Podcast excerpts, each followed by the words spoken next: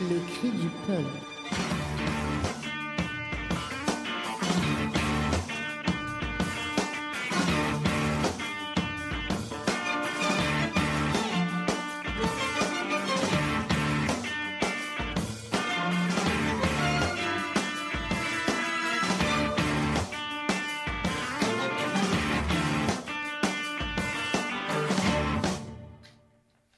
Bonsoir, bonsoir Marseille, bonsoir tout le monde et bienvenue au Cri du Pulp. Avec une, une équipe euh, remaniée mais pas remaniée. Au final, je pensais qu'on allait être un petit peu, un petit peu moins nombreux, mais il y a du monde autour de la table. Bonsoir Céline. Salut Le retour de Céline Le comeback. hein, qui va nous 2018. parler de, de tout un tas de livres. Ah, J'ai fait une petite sélection en fait euh, de BD érotiques. Plutôt sympa. Il y a du magazine. Ouais, il y a du magazine, il y a du BDQ, il y a des arènes, il y a euh, Il y a de tout. il y a- ça va être les éditions lapin. Ouais, non, non, il y a... c'est vachement sympa. Ok. Salut Joanne, Salut. ça va? Oui, très bien. T'as fini de servir les bières?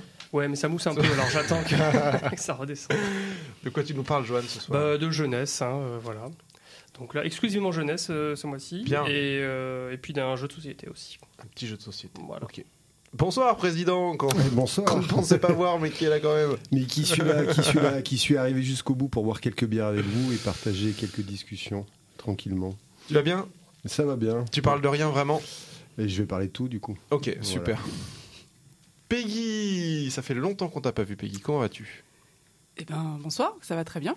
Mais alors ça fait longtemps qu'on t'a pas vu mais on a parlé de toi la dernière fois. Ouais. Et comme t'as écouté l'émission, tu sais ce qu'on a dit de toi. Euh, oui, je me rappelle plus très bien, mais oui, ça devait parler d'un truc qui s'appelle euh, Angoulême. Angoulême, c'est ça, on a dit qu'on était fiers d'avoir un représentant d'Angoulême cette année. C'était au mois de décembre. ça. C'était c'était au mois de J'étais là. décembre. Et, et ben on en a reparlé en janvier, figure-toi. Et on a dit qu'on avait un insider à Angoulême et tout ça. Et voilà.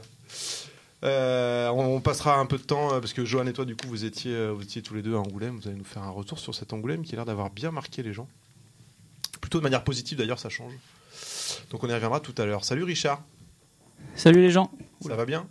Bah, ça va bien et vous-même aussi apparemment. hein Bah ouais. Mhm. On est Alors. réduit mais toujours là, fidèle au poste. Manu est pas là pour nous parler d'actu, mais tu t'y colleras. Ouais, vite fait, j'en ferai quelques-uns. Ouais. Ouais, ouais, il y a toujours des bonnes choses. T'es venu avec quoi 40, 50 livres? Aucun. Non, aucun. Physiquement, aucun. Ça va. Euh, petite intro avec une, euh, une phrase d'un auteur qui a dit pour lui, l'écriture était un radeau de fortune. Est-ce que vous savez de qui je parle quand je dis ça? Pour lui, l'écriture était un radeau de fortune. Et là, on croise l'actualité jeune et la bande dessinée. C'est un jeune. Un jeune On croise l'actualité et la bande dessinée avec une belle histoire en plus. Un truc assez chouette.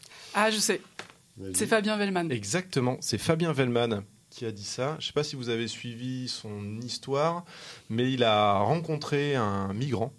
Euh, alors Fabien Vellman s'investit a priori euh, dans euh, une, action sociale qui est l'accompagnement de migrants ou personnes en errance dans la vie. Alors je crois qu'il est de Nantes, non C'est ça? Je- Il est semble. Nantes, Ouais, oui. c'est ça. hein. C'est voilà, c'est à Nantes. Et, euh, et du coup, en faisant le suivi euh, des différentes personnes, il écoute les histoires, il discute avec les gens, et en discutant avec un des, des- des migrants qui était là, un jeune, qui a une quinzaine d'années, euh, qui s'appelle Fodé Condé, il, a, il s'est lié d'amitié avec, euh, avec ce jeune-là, il l'a écouté, il a commencé, le jeune a commencé à écrire, il ils ont échangé euh, tous les deux, et puis de fil en aiguille, c'est très bien raconté dans le papier du monde, de- du, des Inrecuptibles d'ailleurs, qui, qui, qui raconte cette histoire.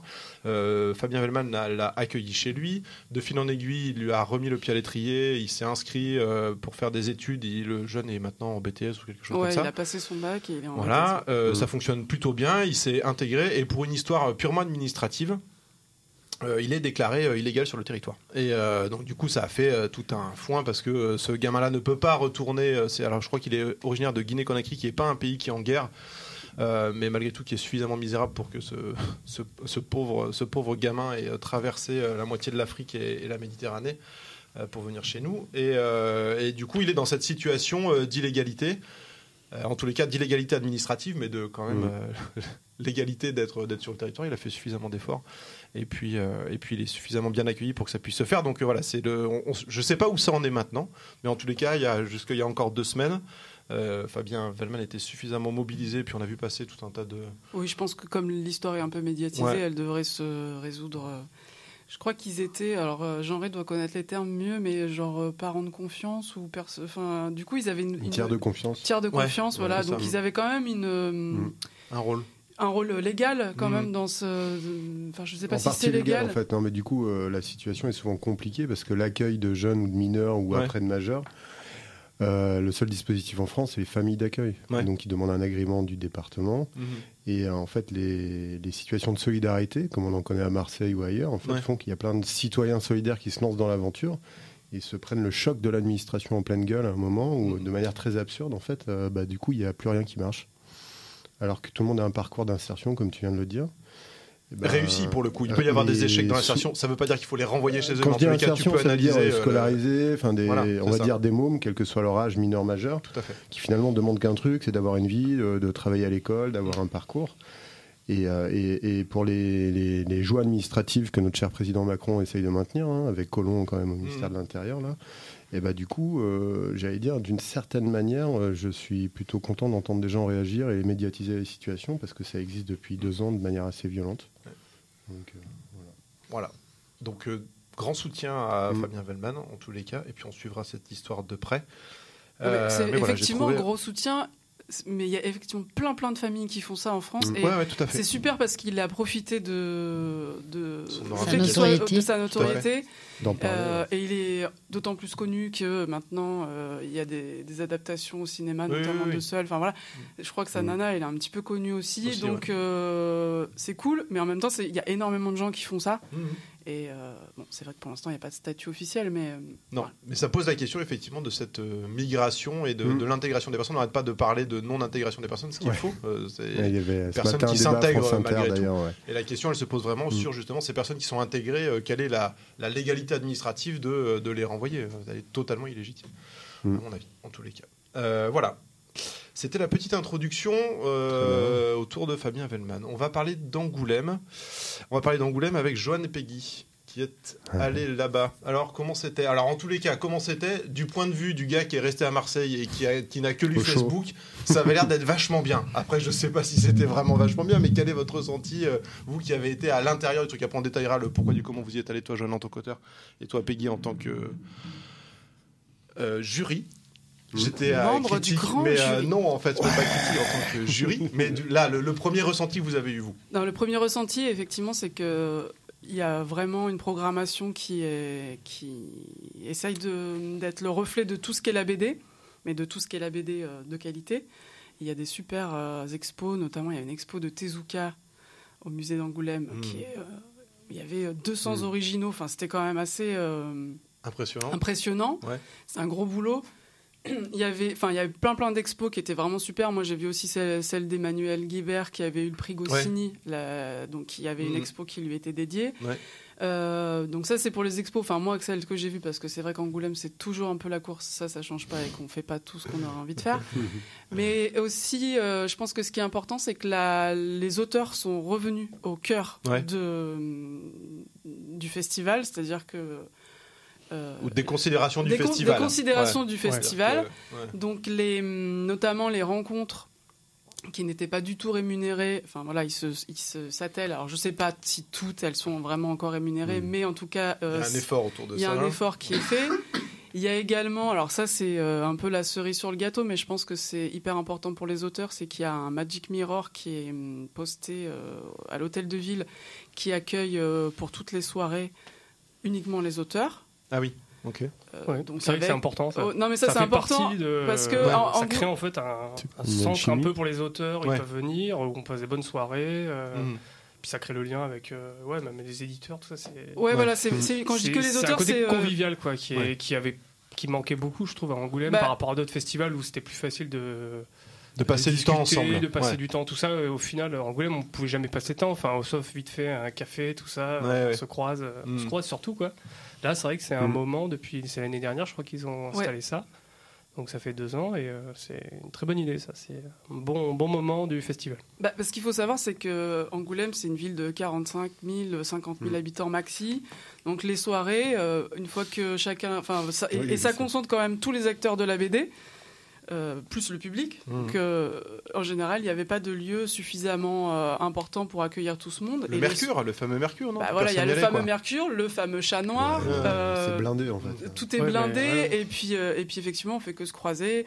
Là c'est vraiment euh, Un espace dé- un à espace ça. dédié avec euh, enfin voilà il y a un DJ. Enfin c'est c'est préparé quoi. C'est pas non plus qu'un espace quoi. c'est Ouais. cool.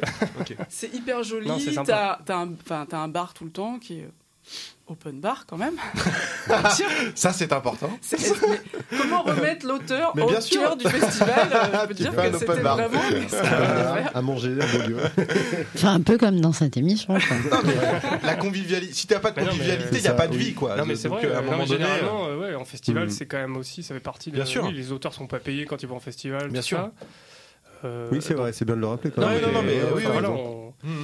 On, on Ça n'est fait pas des frais payé, pour on est- voilà, ça fait Ouais, des, enfin voilà, on est, on nous paye le déplacement. T'es défrayé, mais t'es pas payé, ouais. Voilà, mais on n'est pas mais- payé. Donc Ouais. c'est vrai que le- la convivialité dans un festival fait qu'on est content d'y revenir, de Carrément. recroiser l'organisation, tout ça. Bon, Ouais, ouais. C'est vrai que Angoulême c'est tellement immense que Mm, mm. pendant un moment, c'est, enfin voilà, c'est vrai qu'avec ça, ça permet de recroiser d'autres personnes, de Ouais. pouvoir un petit peu. euh, Donc le, lien je- entre personnes y était. Après, le, le- en tant qu'auteur, il bossait euh, pour le coup. Quoi, trois jours, toi euh, Moi, j'y suis allé 4 jours. Quatre jours Ouais. Et le, le côté Bon, dédicace, par contre, oui, ça les c'est. gens, bah, Après, moi, c'est. Oui, bah, moi, je dédicace tout le temps. En fait, les expos, je les ai pas vus. Ouais. Ah oui, d'accord. Et euh, mais bon, ça aussi, c'est voilà, c'est par rapport à la taille de l'éditeur. Bon, il me fait venir tout ça. C'est un petit éditeur. Bon, il faut que je sois là pour dédicacer parce que sinon, euh, il va perdre des sous. Quoi. Ouais. Donc, euh, bon, ça, enfin, moi, ça me dérange pas. Moi, j'aime bien être là pour signer. C'est pas. Il n'y a pas le côté abattage, t'as pas Non, non, non. Puis le public est hyper agréable. Moi, c'est quelque chose qui m'étonne aussi en Angoulême, c'est que c'est tellement énorme. Les gens font la queue pendant des heures, euh, sous la pluie, le froid et tout ça. Et euh, ils arrivent, ils sont tout contents, alors qu'il y avait un monde. euh, Ouais. de pas croyable. Donc ça, c'est non, il y, a- il y a plein d'échanges, c'est hyper hyper sympa. Puis pareil avec les auteurs, c'est sympa aussi. On se, dès qu'on a une pause, on va boire un café, euh, Ouais. un verre, tout ça. donc c'est bah, vu qu'en fait la ville effectivement est toute petite. Mm. Tu fais tout à pied. ah, tu fais tout à pied. Ouais. Tu vas tout de suite euh, voilà dans un bar et puis euh, puis voilà quoi. Donc c'est euh, Ok. c'est plutôt sympa. Bon, alors l'expérience de jury, Peggy. Qu'est-ce que alors déjà jury de quoi? Mais jury quand même. Non, mais jury de quoi? Parce que ça dépend. Il y a plein, il y a, plein- il y a- il y a tellement de prix à Angoulême. T'es jury Alors, de quoi? Effectivement, cette expérience m'a permis de découvrir pas mal de choses et notamment de faire le tri parmi tous ces prix. Parce que c'est la liste à la Prévert Pas les prix à Angoulême hein, Mm. quand même. hein. Ça Ah. commence déjà en décembre, t'as un premier prix qui tombe et puis après t'en as en janvier, puis t'en as 15. Donc toi t'étais jury de quoi? Alors moi j'étais membre du grand jury, Ah ça rigole pas. hein. euh, composé euh, de sept personnes. Ouais. Donc le président du jury c'était Guillaume Bouzard. Ouais. J'aurais pu plus Tomber mal tomber. Ah, ouais, c'est pas mal, c'est ouais. pas mal. Euh, le- euh, donc il y a sept personnes, donc il y a deux auteurs. Le deuxième auteur c'était euh, c'est Camille Jourdi. Ah super. Euh, Il y avait donc deux journalistes, Clara Dupont-Mono qui est Ouais. à France Inter et Marianne, Ouais ouais. Lucie Servin qui a bossé euh, bah, pour ce que vous connaissez, elle a bossé pour Arg. Elle Ah faisait oui, des c'est vrai. articles Mm. et elle, Oui, a, elle, elle bosse pour l'UMA, pour les cahiers dessinés. Oui oui d'accord. Euh, et après deux personnes qui sont donc euh, moi, la libraire. Donc euh, bon, après c'est vrai que je fais partie certainement d'un, de, comment on dit, une sélection euh, d'un quota. euh, D'un certain cercle de libraires ou non, non d'un quota de euh, filles, je pense. Ah d'accord. ok. Mais, D'un cercle de libraires, T'étais c'est la minorité visible qui ou quoi, un non peu installé avec expérience. Oui, non, mais alors années. après, euh, je pense qu'effectivement, ils ont demandé, euh, enfin, d'après ce que j'ai compris, ils ont demandé à un libraire parisien euh, qui fait partie du jury de sélection. Que Je D'accord. t'expliquerai avant. Enfin, Ouais. Après ouais, de Après, comment de comment euh, en, en amont ils sélectionnent, euh, parce que moi j'ai lu 45 BD D'accord. qui avaient été en amont Oui. sélectionnés parmi tout ce que les éditeurs envoient. D'accord. Et il y avait deux autres personnes qui sont en général des gens qui sont pas de la bande dessinée. Mhm. Donc cette année c'était Bruno Podalides, Ouais. le réalisateur, Ouais. et euh, Marco Prince de FFF. Ah cool. Ok d'accord. Ah oui oui, oui, oui, d'accord ok. Oui ok. D'où le choix musical D'où le après. choix musical. Putain, génial Ah, mais tu réfléchis et tout, c'est un Du truc de fou, quoi. heureusement qu'on est là, Greg. Ah ouais, non, c'est bien, c'est bien. Tu sais, il y en a qui bossent pour cette émission, c'est dingue. Mm, mm, mm. Donc, alors Donc- comment ça se passe là? Vous vous retrouvez tout dans une pièce, vous mettez des gifles et c'est celui qui est encore debout à la fin qui. Alors, on s'est déjà rencontrés une fois, Hmm? euh, début janvier. Ouais. À Paris? À Paris. Ouais. Parce qu'il y a, euh, pour une raison de communication, euh, une sélection parmi les 45 qui sont au départ, les 10 potentiels fauves d'or. D'accord. Donc on s'est vu pour, euh, parmi ces 45, choisir lesquels seraient les potentiels fauves d'or. Et le festival, le festival a besoin de Hmm. communiquer sur ces 10-là. D'accord. c'est un truc qu'on pourrait discuter, mais en tout cas, ça nous a permis de nous voir une fois avant. C'est une journée? Juste vous montez, Un vous repas. discutez un, un repas, oh, putain, oui, il faut aller vite hein, pour faire du lien là, Oui, c'est compliqué. quand hein. tu viens de Marseille pour aller faire un repas, c'est- Ouais. Euh, donc en- déjà là, c'était pas mal parce qu'on a pu quand même un peu se, Se palper se quoi. palper, voir Ouais. un peu euh, Mhm. sur quel pied Qui on pouvait danser. Et, euh, et surtout, ça nous a permis de réfléchir après sur des choses qu'on avait laissé passer. Enfin voilà, parce que les débats, on se laisse un peu porter par des trucs et on était venus en, en voulant absolument défendre un truc et puis Ouais. on est tous partis quand même avec un petit regret. Un, un peu frustré. Et- Vous êtes resté en contact après euh, Alors moi, je suis quoi en contact avec Lucie Servant parce que je la connaissais avant. Ouais, ok. Euh, donc, et sinon, on se voit le samedi, Ouais. donc le samedi d'Angoulême, euh, et on se, on s'est vu de 11h à 15h. D'accord. Donc c'est quand même très court. Ouais. C'est, d'où l'importance de cette vue quand même avant, parce que... euh, Ah, vous arrivez pas le jeudi et puis vous vous croisez patati patata, on boit des Non, coups, ça alors rigole, et on qu'est-ce tous penses, arrivés le machin, tout ça. Et on s'est croisés euh, que pour ceux qui se connaissaient, mais on s'est pas, Ah ouais. on s'est pas vu. euh, D'accord. Vous débattez pas pendant 4 jours, euh, tchatchachi, et moi j'en pense ça, et toi t'en penses quoi, et je vais t'acheter, tiens, tu veux pas 500 euros pour non, payer ça par tu contre, il y a effectivement des gens du genre euh, Claude de Saint-Vincent, qui est un peu le boss de Média Participation, donc Dupuis d'Argo Lombard, Ouais. qui a essayé d'approcher Bruno Podalides pour lui expliquer ce que ça pouvait être un fauve d'or.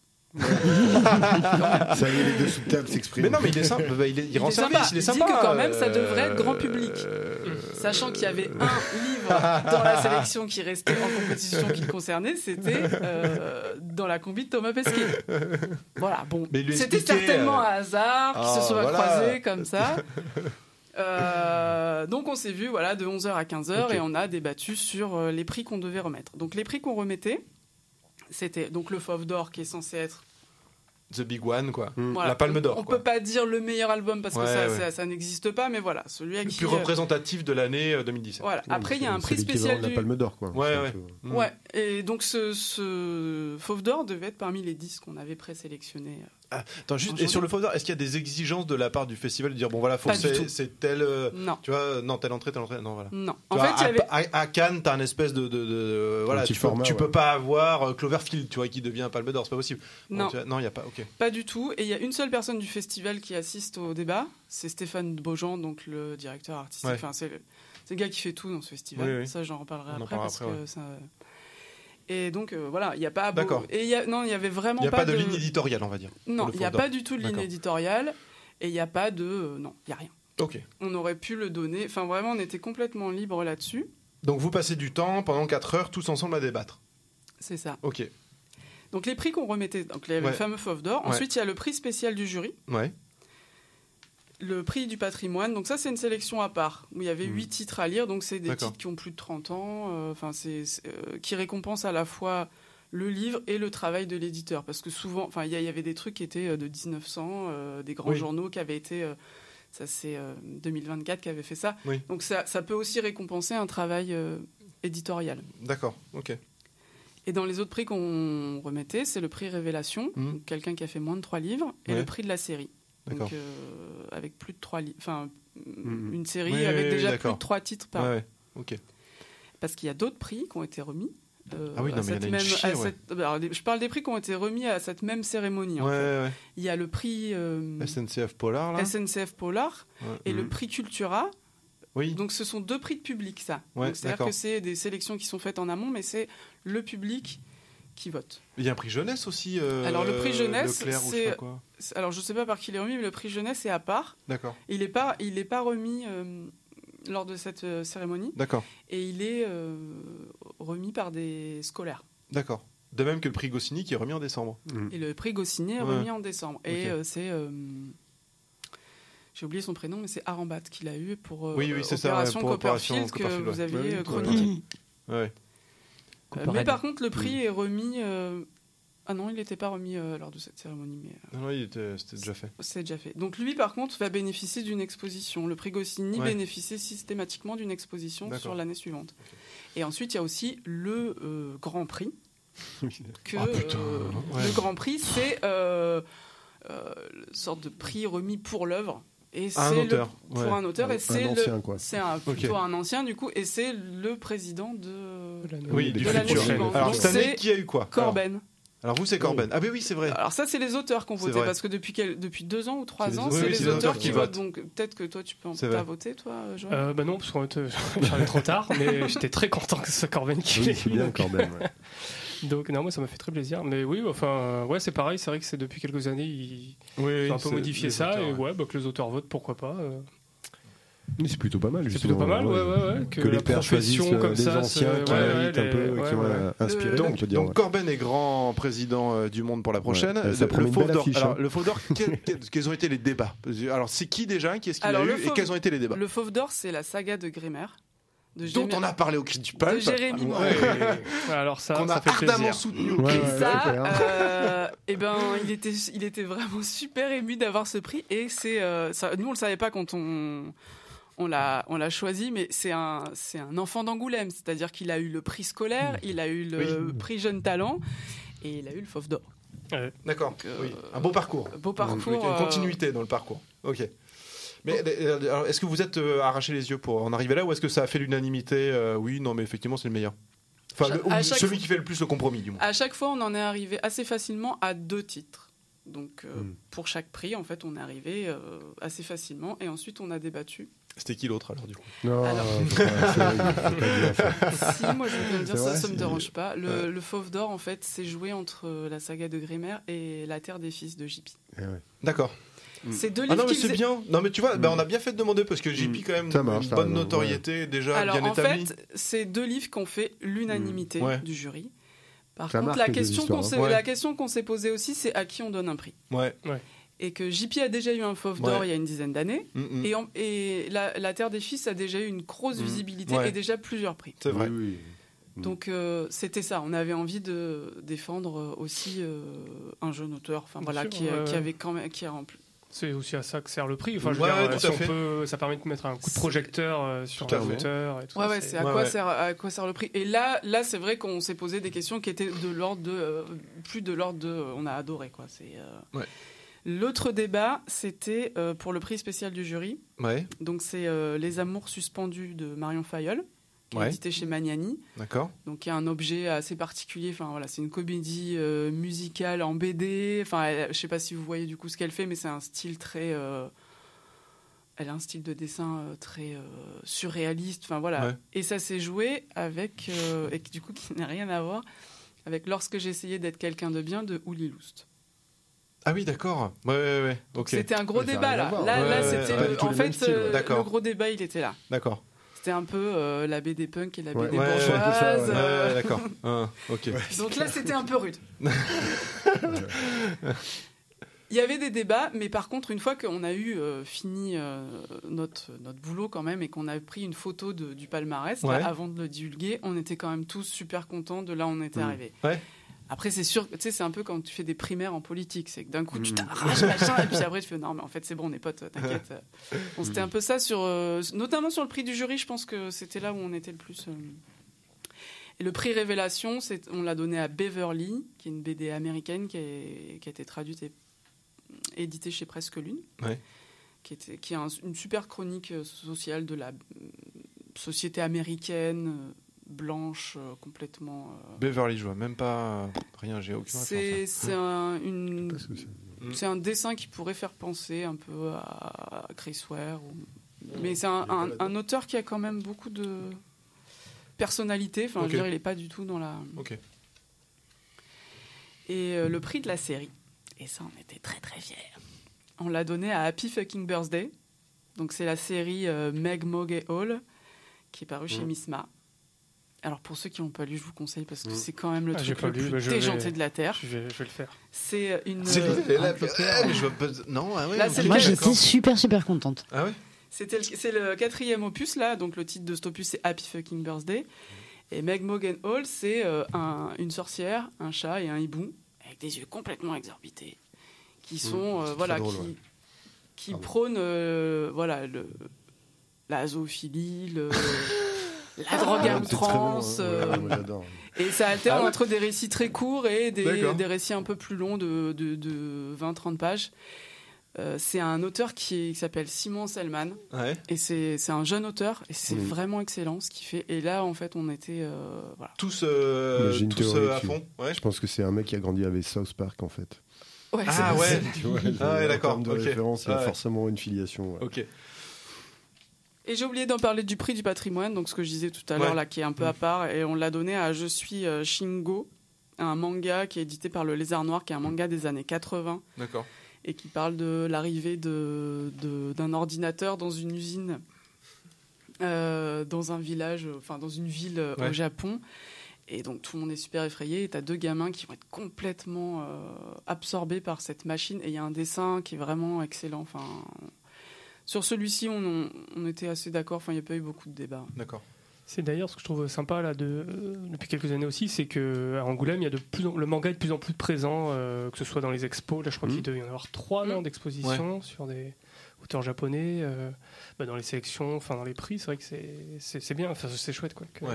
Et considéré, pas, Ouais, pas con- juste pour les. Non, non, pas juste pour dire les- on en met un rigolos et qui viennent machin. déguiser. Non, non, non, c'est non, non, c'est très très bien. Hmm. Ok, bah, enfin, une belle réunion de famille euh, pour le coup. euh, J'ai l'impression à Angoulême. euh, Je pense que là, ça fait un peu l'unanimité, quoi. Non On est- Bah, cette année, ouais. Ce qui est assez paradoxal d'ailleurs, vu la- l'ampleur du. Parce que c'est quand même Angoulême, c'est quand même une, bon, c'est une petite ville, mais c'est toute une ville qui vit euh, BD pendant Ouais. 5 jours. Mm. quoi. C'est c'est Bah, assez fou quoi. Puis elle revient, enfin le festival revient d'un peu loin quand même. euh, Entre Oui, oui, en les plus, licenciements avec les organisationnelles ouais, et euh, financières qu'il y a eu euh, Ouais, ces ouais, quelques dernières années, à un moment donné, ça tanguait tellement qu'on s'est demandé si ça allait perdurer ou quoi, et Mm, mm. si jamais ça perdurait, sous quelle forme. Donc euh, en fait, ils Mm. ont su bien rebondir. Un mot sur Stéphane Beaujean peut-être, euh, Oui, sans lui attribuer Mm. toute la réussite, mais Non, malgré tout, il a l'air d'avoir quand même pas mal œuvré. le déjà lui en tant que directeur artistique, je pense qu'il a, il travaille vraiment au fait que tout soit représenté. Ouais. Donc ce qu'il explique assez bien, c'est que comme c'est la seule, euh, c'est le seul festival, gros festival de BD en France, toutes les attentes sont concentrées sur ce festival. Mm. Donc il faut, euh, C'est le seul festival international de Mm. bande dessinée en France. Mais qui du coup c'est le seul Absorbe qui attire. tout. Voilà, il, sûr, absorbe il absorbe tout, tout. la presse. France euh, Inter les- se déplace, voilà, euh, c'est euh, ah ouais, non mais c'est sûr. Et, et du coup, il a vraiment cet enjeu de, de- de contenter tout le monde Ouais. sans euh, servir la soupe non plus. Oui, Donc oui, c'est oui. vrai que le manga est très présent, les auteurs américains aussi. Mm. Euh, L'indé à sa place. L'indé à sa place, même. mais ça, je crois que ça n'a jamais été trop le souci à Angoulême. Oui, oui, mais, Mais c'est tout. toujours les gros qui disent oui, mais les petits sont toujours machin, nana. Donc là, bon, bah, Delcourt a eu un prix, enfin, était ravi, Dargo a eu le prix du public. Enfin, je veux dire, Ouais, ouais. tout le monde, euh, tout le monde est tout le monde content. retrouve son compte, ouais. Mm. Et, et tout le monde a un peu euh, sa programmation. Il y a aussi une programmation familiale qui, est- qui Ouais. je trouve, est, est- est bien revenue. Alors, je sais pas si elle est revenue, mais en tout cas, qui est présente, que moi, j'ai pas de souvenir. Ouais, ouais. Avec un dimanche, avec euh, un spectacle Bal des Vampires, euh, inspiré de Johannes Farr. Euh, Ariol, il y avait un spectacle, euh, le Ariol Show. Il y, a pas, il y a beaucoup de choses, enfin là je cite les trucs que j'ai retenus, mais il y a Oui, beaucoup de choses qui sont euh, un- une programmation familiale. Et c'est vrai que là je pense que pour aussi se réconcilier avec euh, la région dans laquelle ils sont, Ouais. C'est intéressant parce que voir que des geeks qui viennent faire des dédicaces euh, et remplir les restos, c'est un peu. Ouais, euh, ouais, ouais, qui court à court à l'entrée. 10 heures, qui qui se casse la gueule à Le 10 panier heures. qui d'un sac carré. Il y a un petit Non, c'est tabouret. vrai. Ouais, c'est vrai que je trouve c'est important aussi de, de ramener la famille en fait, euh, Mm. les Ouais, tout à fait. gens normaux quoi, euh, à la BD oui. quoi. Ouais, Pas juste les mecs mais- qui de toute façon ils campent devant le, les stands euh, des heures et ils bougent plus quoi. C'est vrai que c'est ce qui fait vivre un festival, ce sont les, les familles, les enfants, enfin les gens Mm. qui vont, Ouais, vont explorer le festival quoi. tout à fait. Qui font des nouvelles découvertes du coup de Bah, lecture. bien sûr. ouais. Enfin, que Et de futurs festivaliers. Et de futurs futurs ouais, ouais. lecteurs de BD. des futurs dessinateurs, euh, Ah ouais. scénaristes, Auteurs. auteurs. ouais. Et donc pour terminer sur, euh, sur euh, Ouais. le fameux Stéphane Beaujean et son équipe, Ouais. c'est que le festival repose quand même euh, sur une très petite équipe en Ouais. termes de programmation. Ouais. Alors, j'ai pas du tout de détails sur euh, comment se répartissent euh, les financements et tout, parce que je sais évidemment qu'il y a d'énormes financements. Mm. Mais euh, cette équipe, en tout cas, qui est au cœur de, de la programmation et de à peu près tout ce qui s'y passe, elle est finalement très hum, réduite. Et Ouais. on voit un peu leur tête comme ça se liquéfier au fur et à mesure des jours. Je les ai vus début janvier et je les ai vus à la fin du festival. Ils- Liquide. C'était liquide à la fin. voilà, donc je Ouais. pense que c'est un Chapeau truc qui tient, ouais, qui tient vraiment un chapeau bout de bras. On, on peut, on s'imagine pas parce qu'en fait, euh, c'est un truc. Enfin, tu vois, c'est tout le monde paye dans ce festival. C'est tous les éditeurs râlent parce que c'est hyper Ouais, cher. Tu payes 15 balles pour rentrer par jour. Tu, Ouais. enfin, tu comprends pas. euh, et eux, ils font vraiment un boulot. euh, Alors, j'ai Monstrueux. pas eu la réponse de pourquoi eux, ils savaient pas Mm. tout. euh, Ouais. Mais en tout cas, ils ont fait un gros boulot et je pense qu'ils attendent pas mal aussi les retours de ces deux éditions Ouais. qui sont quand même super réussies. Ouais, ouais. Qui sont à la bascule de quelque chose en tout cas. Voilà. Et puis, par exemple, j'ai vu qu'il y avait une expo de, du Razawa qui était à Angoulême, qui Ouais. est directement allée à Paris dans la foulée. Je pense qu'ils essayent aussi de sortir un peu de. Du, du, du côté festival Voilà. janvier. Il y a des euh, choses qui vont être, euh, de qui vont être faites l'année prochaine avec la Philharmonie Ouais, ouais. de Paris, sur, euh, avec De. Crécy et puis avec un autre auteur dont j'ai oublié. Enfin, Mm. Voilà. Mais Ça de toute façon, un d'une manière générale, les grandes tendances effectivement des festivals sont de sortir de ces, de ces week-ends euh, ultra, ultra crispants euh, sur l'ensemble de leur programmation pour Mm. résonner tout au long de l'année et de le croiser avec soit d'autres festivals, soit d'autres festivals qui, ne sont pas sur les mêmes supports artistiques que ce qu'ils ont. C'est vrai que ça, c'est un truc qui est en train de, de, se- de- de muter à l'heure actuelle sur plein de festivals, que ce soit de musique, euh, d'art contemporain. voilà. En tous les cas, bah, félicitations à eux, puisque ça a l'air d'être une belle réussite. Euh, L'année prochaine, on verra quel, quel insider on va sacrifier pour pouvoir y aller. On- C'est pas dit qu'on ait encore un, euh, la, la chance d'avoir quelqu'un qui aille dans le jury, mais en tous les cas, on ira quoi qu'il en soit. On essaiera d'être présent sur Angoulême.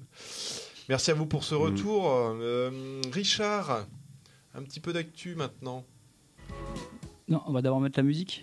Ah d'accord, un petit peu de musique si tu veux. Richard, tu fais ce que tu veux, on s'en fout de toute façon. C'est euh, voilà. On te Alors, l'avait tu veux dit, de la platine. Pas du tout. Si, J'ai on a marqué- parlé de On Barbès, a même marqué on fait de la musique et après FFF. Richard. Ouais, musique. Allez, vas-y, envoie un peu de musique, Richard.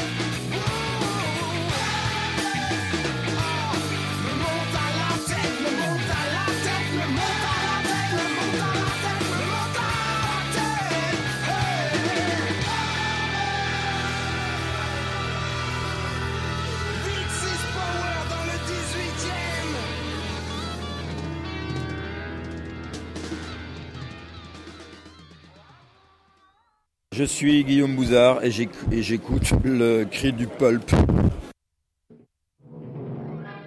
maintenant, les actualités.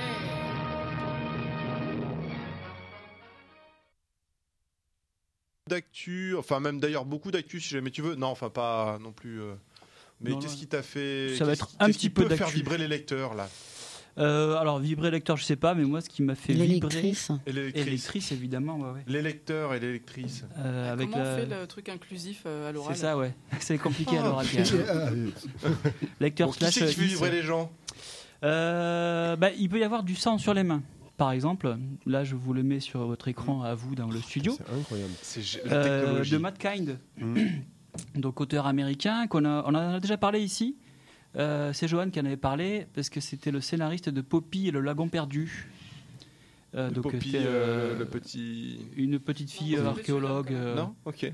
euh, qui, qui vit avec, enfin voilà, qui part à l'aventure, bref. Et donc Matt Kind, c'est un scénariste américain assez, euh, assez prolifique dans ses scénarios, mais il fait pas beaucoup de bouquins lui-même, quoi. Mais quand il les fait, par contre, c'est des pavés, quoi. Ok. Et celui-ci, je sais plus combien de pages il fait, il doit faire euh, 200, 300 pages, je crois. Et c'est une ambiance polar. euh, et il aime bien, lui, dans ses scénarios, vraiment, euh, il, il- perdre son lecteur. Mais perdre son lecteur pour mieux le retrouver à la fin. Et euh, alors là, je vous, n'avez pas grand-chose, c'est lui. Et donc, dans Du sang sur les mains, sous-titré euh, De l'art subtil des crimes étranges, ça va être plusieurs chapitres où chaque fois on va suivre en fait il y a une enquête qui est menée par le, le détective de la ville qui est revenu dans, la, dans cette ville je crois qu'il s'appelle Gould de mémoire le détective. Et euh, dans chaque enquête chaque chapitre c'est une enquête différente. On, pense que c'est on ne sait pas trop si les enquêtes sont liées ou pas. Et ça se suit comme ça il nous perd volontiers. Alors des fois c'est un peu dur à, lire parce qu'il y, euh, y a pas mal de cases. Il y a des pages euh, complètement noires avec simplement du texte blanc dessus, euh, il faut un peu s'accrocher. Mais moi, je connaissais Mankind je savais qu'il fa- faut, arriver- faut aller jusqu'au bout pour avoir vraiment tout, tout le, tout les, toute l'essence. C'est pas un euh. auteur abordable quoi. C'est il est un peu il est un peu rugueux quoi. Ouais, c'est un peu rugueux quand même, Mais effectivement. surtout ce titre quand même. hein. Surtout celui-là, ouais, ouais, parce qu'après, ce qu'il avait fait, c'était Super Spy, euh, qui était, euh, c'est un peu son classique. Et Ouais. Sex County. Et euh, non, ça c'est Jeff Lemire. Ah oui, pardon. Non, il en a fait un autre euh, du. Ouais, euh, les, sœurs, le euh, les, les deux sœurs, Les là. deux sœurs, voilà. Deux sœurs chez Rackham, ouais. Ah, donc celui-là c'est un titre plutôt pour amateurs euh, qui s'y bon voilà tu lis Ouais, déjà mais un peu de BD. Justement, tu même si tu lis pas de BD, te- euh, t'écraser que tu aimes un peu le polar ou que tu aimes un peu les aventures Ouais. euh, comme ça, euh, visuelles et, et scénaristiques et originales surtout, ça, ça, ça peut plaire. Parce que c'est vraiment quelqu'un quelqu'un qui lit que de la littérature, ça peut lui plaire. Ben, tant et si bien que c'est l'éditeur, c'est Monsieur Toussaint Louverture, qui est un Oui. éditeur qui fait plutôt de, de la littérature avec des super beaux bouquins à chaque fois. Là, le bouquin est plutôt soigné aussi avec une belle jaquette. Et euh, enfin voilà, moi, j'ai adoré quoi. Matt Kind, du sang sur les mains, euh, sous-titré de l'art subtil des crimes étranges, euh, paru chez Monsieur Toussaint Louverture. Ok. Ensuite. Ensuite, je peux vous parler de cinq branches de coton noir. Excusez-moi. Donc ça, c'est chez Dupuis, Ouais. collection, la fameuse collection Air Libre, euh, qui vient de fêter ses, euh, ses 10 ans, ses 20 ans, je crois, là, d'ailleurs, euh, cette collection. Et dont le premier auteur, d'ailleurs, à être édité était Causé. Causé, donc, euh, qui était le président euh, d'Angoulême cette année. Et donc là, cinq branches de coton noir de euh, Steve Cusor et Yves Sante. C'est un récit à la fois historique et espionnage. Historique parce que ça débute. C'est un pendant- one shot. c'est un one shot, ouais, c'est un beau Ouais. roman graphique là aussi assez dense. Il y a euh, 200 pages, je crois, couleur. Et donc là, on suit. donc ça, commence vraiment pendant la guerre d'indépendance de- des États-Unis, où Washington commande un drapeau à une femme, euh, le premier drapeau des États-Unis, avec les 13 colonies et les 13 étoiles euh, représentant les 13 premières colonies euh, Ouais. de l'État, enfin de futur, du, futur, du futur État américain. Et la servante de cette femme qui va broder ces, étoiles et ce drapeau va glisser sous, un de- de- sous une de ces étoiles une étoile noire, qui sera du coup recouverte par les étoiles blanches, mais il y aura une étoile noire. Et donc le récit part comme ça. Et puis après, on se retrouve pendant la Seconde Guerre mondiale, où les nazis ont récupéré ce drapeau. Alors ça fait un peu les nazis, on se croirait dans un truc euh, série B, machin. Mais les nazis, apparemment, comme euh, à, à la Seconde Guerre mondiale, ils ont récupéré énormément d'œuvres d'art euh, qu'ils ont, ouais. spoliées, etc. Ouais. Et, et donc on va suivre trois, trois soldats américains, noirs américains, plutôt mal vus par, par leur classe, qui vont infiltrer, enfin pas infiltrer, infiltrer, ouais, mais qui vont participer donc à, à une action c'était un. Il y a eu les. C'est les, les Monument, les Monument Men. Ouais, ouais. C'est un film qui est sorti euh, Ouais, là-dessus. ouais, ouais. Et donc là, on va suivre ces trois soldats américains qui vont essayer de retrouver ce drapeau, savoir s'il a disparu ou pas, etc. Ah ouais. Et c'est un récit vraiment rondement mené. Alors Yves Saint, c'est un scénariste assez classique. Oui, euh, peu il, a connu, repris, euh, il a repris notamment Blake et Mortimer. Ouais, ouais. Euh, je crois que c'est lui qui, je crois que c'est plus lui, mais qui faisait les derniers Torgal également. Et euh, il est sorti d'ailleurs, si, il a sorti le dernier, euh, il s'appelait Petit Roux. On en a parlé, Emmanuel en avait parlé il n'y a pas longtemps, qui était très très bien. Et là, ça se lit facile ou Et là, ça un peu super bien. Non, là, pour le coup, c'est vraiment un lecteur, c'est BD franco-belge classique, Ouais. euh, mais efficace et vraiment, c'est hyper prenant. euh, et non, non, c'est vraiment, moi j'ai adoré. Et Cusor, il a un dessin euh, assez, un peu à la fois entre book. euh, Il y a un petit peu de Möbius aussi qu'on retrouve chez lui. Quoi. Il avait fait Oh Boys il n'y a pas longtemps et qui est ressorti en Ah oui, ah, c'est sympa ça, Boys. qui, Bon. était très bien. Ok. ouais. Un troisième titre? Et un troisième titre, bah alors c'est une réédition. Une réédition. Voilà, c'est Fable. Ah, j'adore. Voilà. Ah, Euh, mais Fable Ah oui, c'est un, comics, un comics, euh, ça Le comics ouais, de Oui. Willingham et Birmingham. Quoi? Bah oui, c'est un comics. Elle C'est est morte de rire, comics, Peggy. euh, Mais oui, c'est un comics. Attends, tu rigoles C'est le comics ça. Et euh, Quoi, qu'est-ce qu'il y a Mais je suis un comics, comic. et là c'est un comics. On est une bande de comics. Vas-y. Tu vas nous faire croire que tu l'as lu. Mais carré, j'ai failli le prendre à la bibliothèque il y a pas longtemps. Mais bien sûr que oui, ça a l'air d'être vachement bien. D'ailleurs, je, je vais, je vais vous raconter ma vie. J'ai fait lire, j'ai lu Lazarus là cette semaine. C'était c'était super et je passais un super moment. Attends, mais tu lis des BD Oui, des fois ça m'arrive. Très donc- bon comics. Hein. Ouais, ben, Lazarus Plein, c'est très plein, très plein, bien, plein. mais vraiment. Et Fable, j'ai failli l'emprunter. Alors Ouais, vas-y, fais-moi rêver. Richard. Il faut l'emprunter. ben, Fable, Ouais. si tu connais pas, si vous connaissez pas, euh, c'est le, en fait, dans l'univers des contes, Mm. a été attaqué par, euh, je crois qu'ils appellent ça, ils appellent l'adversaire. Donc tous les tous les personnages des contes ont été chassés de l'univers des contes. Genre le petit chaperon rouge, tout le ça. petit chapeau en rouge, Blanche Neige, le Tout. grand méchant loup, Mowgli, euh, les ça. trois petits cochons, euh, Jack et l'haricot magique, etc., etc. D'accord. Euh, et donc ils ont, ils ont été chassés de leur, de leur, euh, De de leur univers et Ouais. ils, ont, ils ont atterri dans une ville, euh, dans notre monde à nous, chez les communs. Nous, euh, les immortels humains, ils nous appellent les communs. Donc c'est, et les, les fables, comme ils s'appellent eux, entre eux, ont atterri dans une ville, Fableville.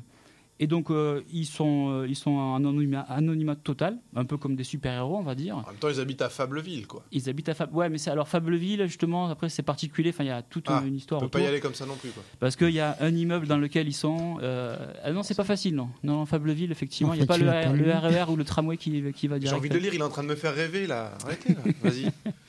Et, euh, et donc, dans Fableville, en fait, il y a un grand immeuble où ils sont tous réunis.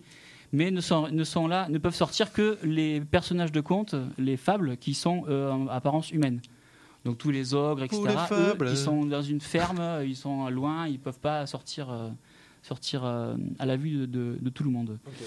Et donc voilà, il y a plusieurs histoires qui vont s'enchaîner. La première, c'est une enquête. Puis après, il y a évidemment l'adversaire qui va revenir, essayer de, de chasser à nouveau les fables, même Ouais. de là où ils, ont, où ils sont. Ils vont essayer de reconquérir leur royaume.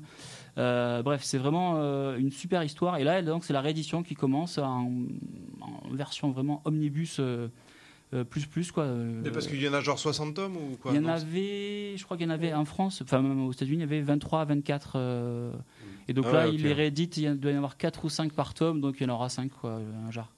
Ok. 5 pavés de 35 euros, mais vraiment c'est du pur bonheur. Les dessins sont bien, les histoires sont chouettes. Et c'est marrant de retrouver ces personnages, Barbe Bleue, Blanche-Neige, dans des univers euh, qui n'ont rien à voir euh, avec. Oui, ils ont tous un rôle en fait. Ils Euh, ont Il y a le un rôle, maire, ouais. tout ça. Enfin, chacun. euh, Il y a le maire, alors euh, du coup Très le grand commun, méchant quoi. loup, Oui, il, est il devenu détective, mais euh, voilà, il s'est assagi. Tout le monde, tous les méchants en fait qui sont qui sont dans ce monde-là sont devenus sages, quoi. Mais bon, D'accord. évidemment, euh, je n'en dis pas plus, quoi. Et euh, ben voilà, vraiment très très chouette. Ça c'est vraiment euh, pour les trois dernières euh, parutions qui moi m'ont vraiment branché euh, et emballé, quoi. Le, le- le prix est de 349,51€ ou c'est une erreur de, de, de Je l'écran pense que c'est une erreur de, de Urban. Effectivement, ça fait un peu cher. Je crois qu'il y a la virgule à, à ripper de, à ripper sur la droite là. Ouais, parce qu'il Ou C'est peut-être le nombre de pages. Pas mal, ouais. Oui, Parce que Ou c'est plus le 300 nombre de pages, ouais, effectivement. ouais. Non, non, c'est plutôt dans les 35 euros, ouais. ouais Ouais, ok. c'est ça. À Ok. noter quand même que Urban euh, fait un boulot comme ça de réédition de comics. euh, Ouais. Oui, Ah, vrai. Régulièrement, Super ouais. objets. Et, Ouais. et c'est vrai que Fable, Mhm. c'est un peu le dernier qui arrive parce qu'ils en ont fait pas mal. ouais, ouais. Et, Parce que c'est- euh, chez Vertigo, effectivement, c'est dans la collection Vertigo, la, la collection mythique de DC Comics que Urban réédite euh, au fur et à mesure en France. Oui, ouais. parce qu'avant, c'était pas. euh, Enfin, il y a eu plein d'éditions Bah, différentes. Panini, euh, c'est pas les rois de l'édition. Non, euh, et puis avant, je crois même les quoi. premiers étaient même chez. euh, comment ça s'appelait euh, C'est chez Semic Chez Semic, Ouais. ouais. les deux premiers tomes, je crois, Ouais. chez Semic. Bon, Donc, euh, c'est un peu le même combat hein, sur Ah les, non, mais les c'est pareil, mais c'est objets. pour dire que bah, avant de voilà en France pour pouvoir trouver euh, la continuité en Mhm. comics et tout, c'est pas évident. Là, c'est vrai que depuis quelques années, grâce à Urban notamment, euh, on peut se faire plaisir et avoir des beaux livres euh, Ouais, ouais. de BD américaine. Quoi. Ouais, ouais. Avec un boulot d'édition un peu, très beau un boulot peu d'édition, ce qui travaillé. n'était ouais. pas le cas avant. Quoi. Ce qui donne un peu de l'unité, ce qui est pas mal.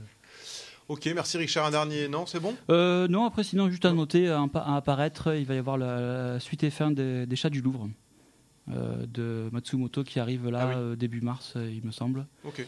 Euh, Manu avait déjà parlé de la, de la déconfiture 2 également de Ouais. Rabaté qui va arriver. euh, et puis en avril ou fin mars, on attend euh, surtout le Tyler Cross, euh, la troisième Ouais. histoire de Tyler Cross. Ah, quoi. cool. Cool.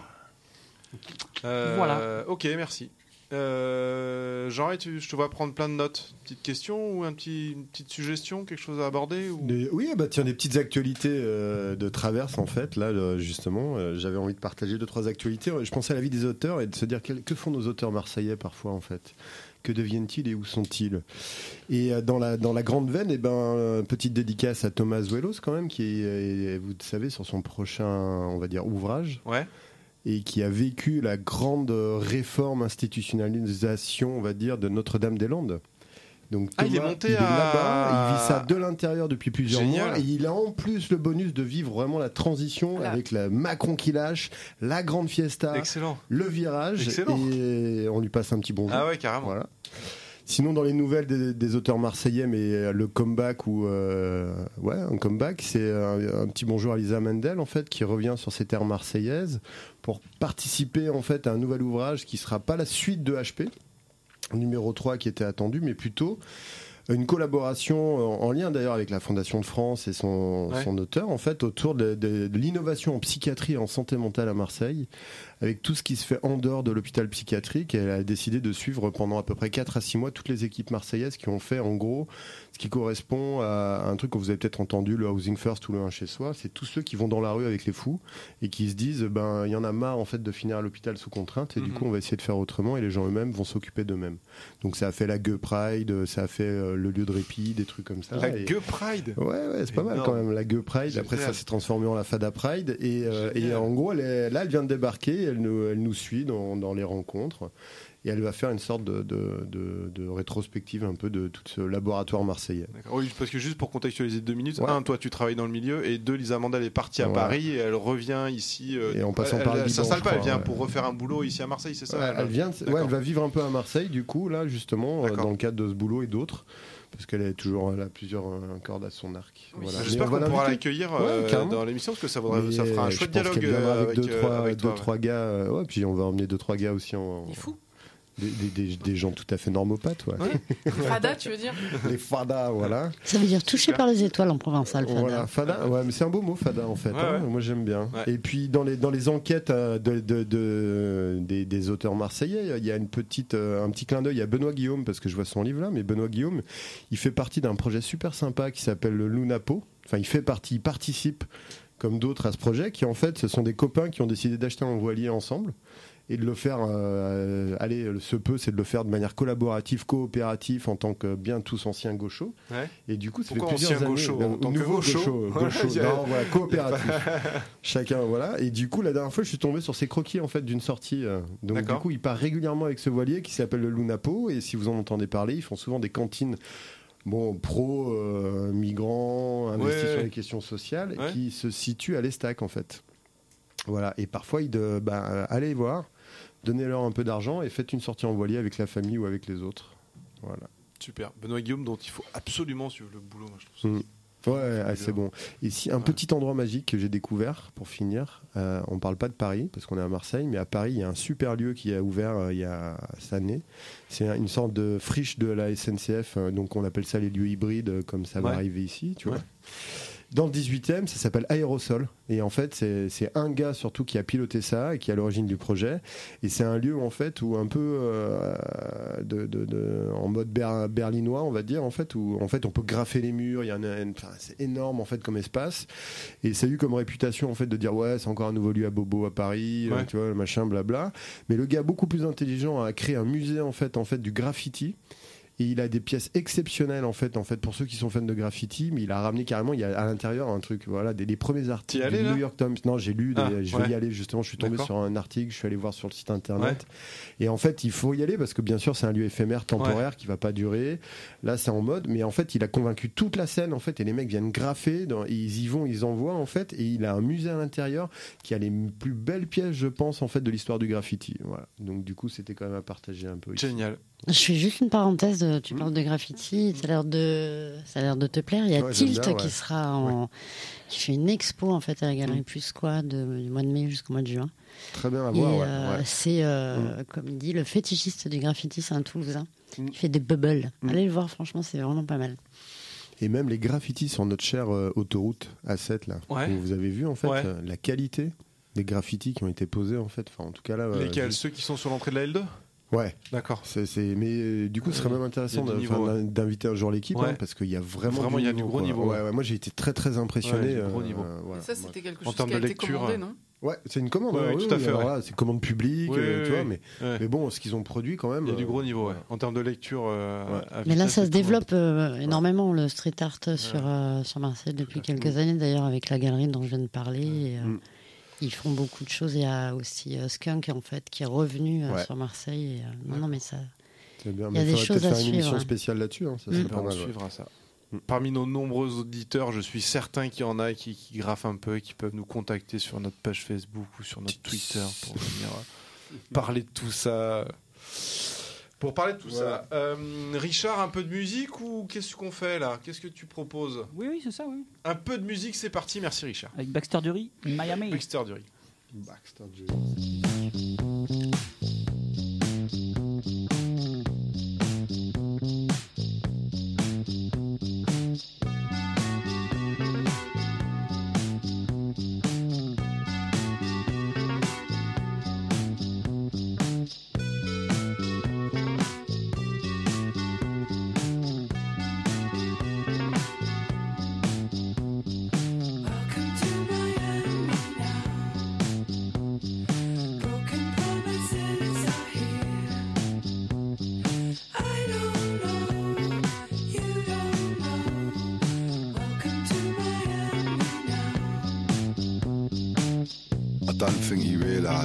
Successful I am. I'm like a shipping tycoon, full of promise and calm. I'm a salamander, a short riff lover boy, causing grief with the bleeding eyes. I'm the turgid, fucked up little goat pissing on your fucking hill.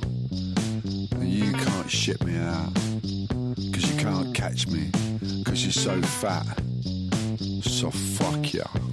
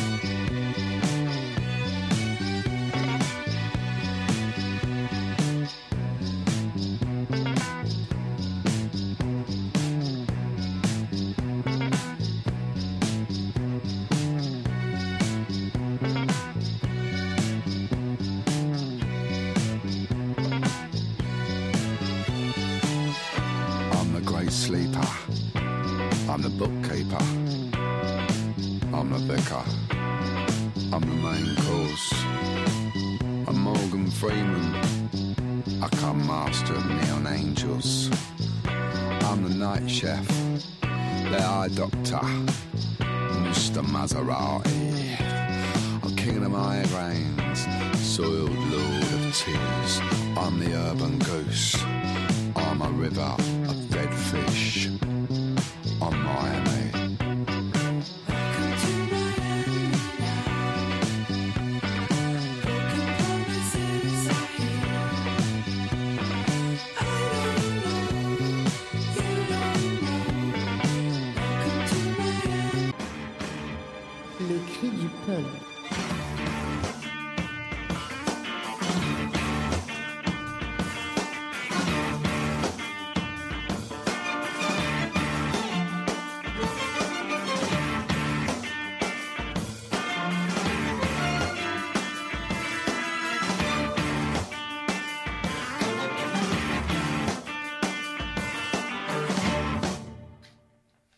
Bonsoir, bonsoir Marseille, bonsoir tout le monde et bienvenue au Cri du Pulp.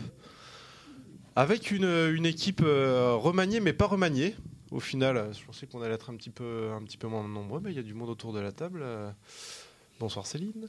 Salut Le retour de Céline Le comeback. hein, qui va nous 2018. parler de, de tout un tas de livres. Ah, J'ai fait une petite sélection en fait euh, de BD érotiques. Plutôt sympa. Il y a du magazine. Ouais, il y a du magazine, il y a du BDQ, il y a des arènes, il y a euh, Il y a de tout. il y a- ça va être les éditions lapin. Ouais, non, non, il y a... c'est vachement sympa. Ok. Salut Joanne, Salut. ça va? Oui, très bien. T'as fini de servir les bières? Ouais, mais ça mousse un peu, alors j'attends que, que ça redescende. De quoi tu nous parles Joanne ce soir? Bah, de jeunesse, hein, euh, voilà. Donc là, exclusivement jeunesse euh, ce mois-ci. Bien. Et, euh, et puis d'un jeu de société aussi. Un petit jeu de société. Voilà. Ok. Bonsoir président, qu'on Ouais, bonsoir. ne pensait pas voir mais qui est là quand même. Mais qui suis là, qui suis là, qui suis arrivé jusqu'au bout pour boire quelques bières avec vous et partager quelques discussions tranquillement. Tu vas bien? Ça va bien. Tu parles de rien vraiment? Et je vais parler de tout du coup. Ok, Voilà. super. Peggy, ça fait longtemps qu'on t'a pas vu Peggy, comment vas-tu? Eh ben, bonsoir, ça va très bien. Mais alors ça fait longtemps qu'on t'a pas vu mais on a parlé de toi la dernière fois. Ouais. Et comme t'as écouté l'émission, tu sais ce qu'on a dit de toi. Euh, oui, je me rappelle plus très bien, mais oui, ça devait parler d'un truc qui s'appelle euh, Angoulême. Angoulême, c'est ça, on a dit qu'on était fiers d'avoir un représentant d'Angoulême cette année. C'était au mois de décembre. ça. C'était c'était au mois de J'étais là. décembre. Et, et ben on en a reparlé en janvier, figure-toi. Et on a dit qu'on avait un insider à Angoulême et tout ça. Et voilà.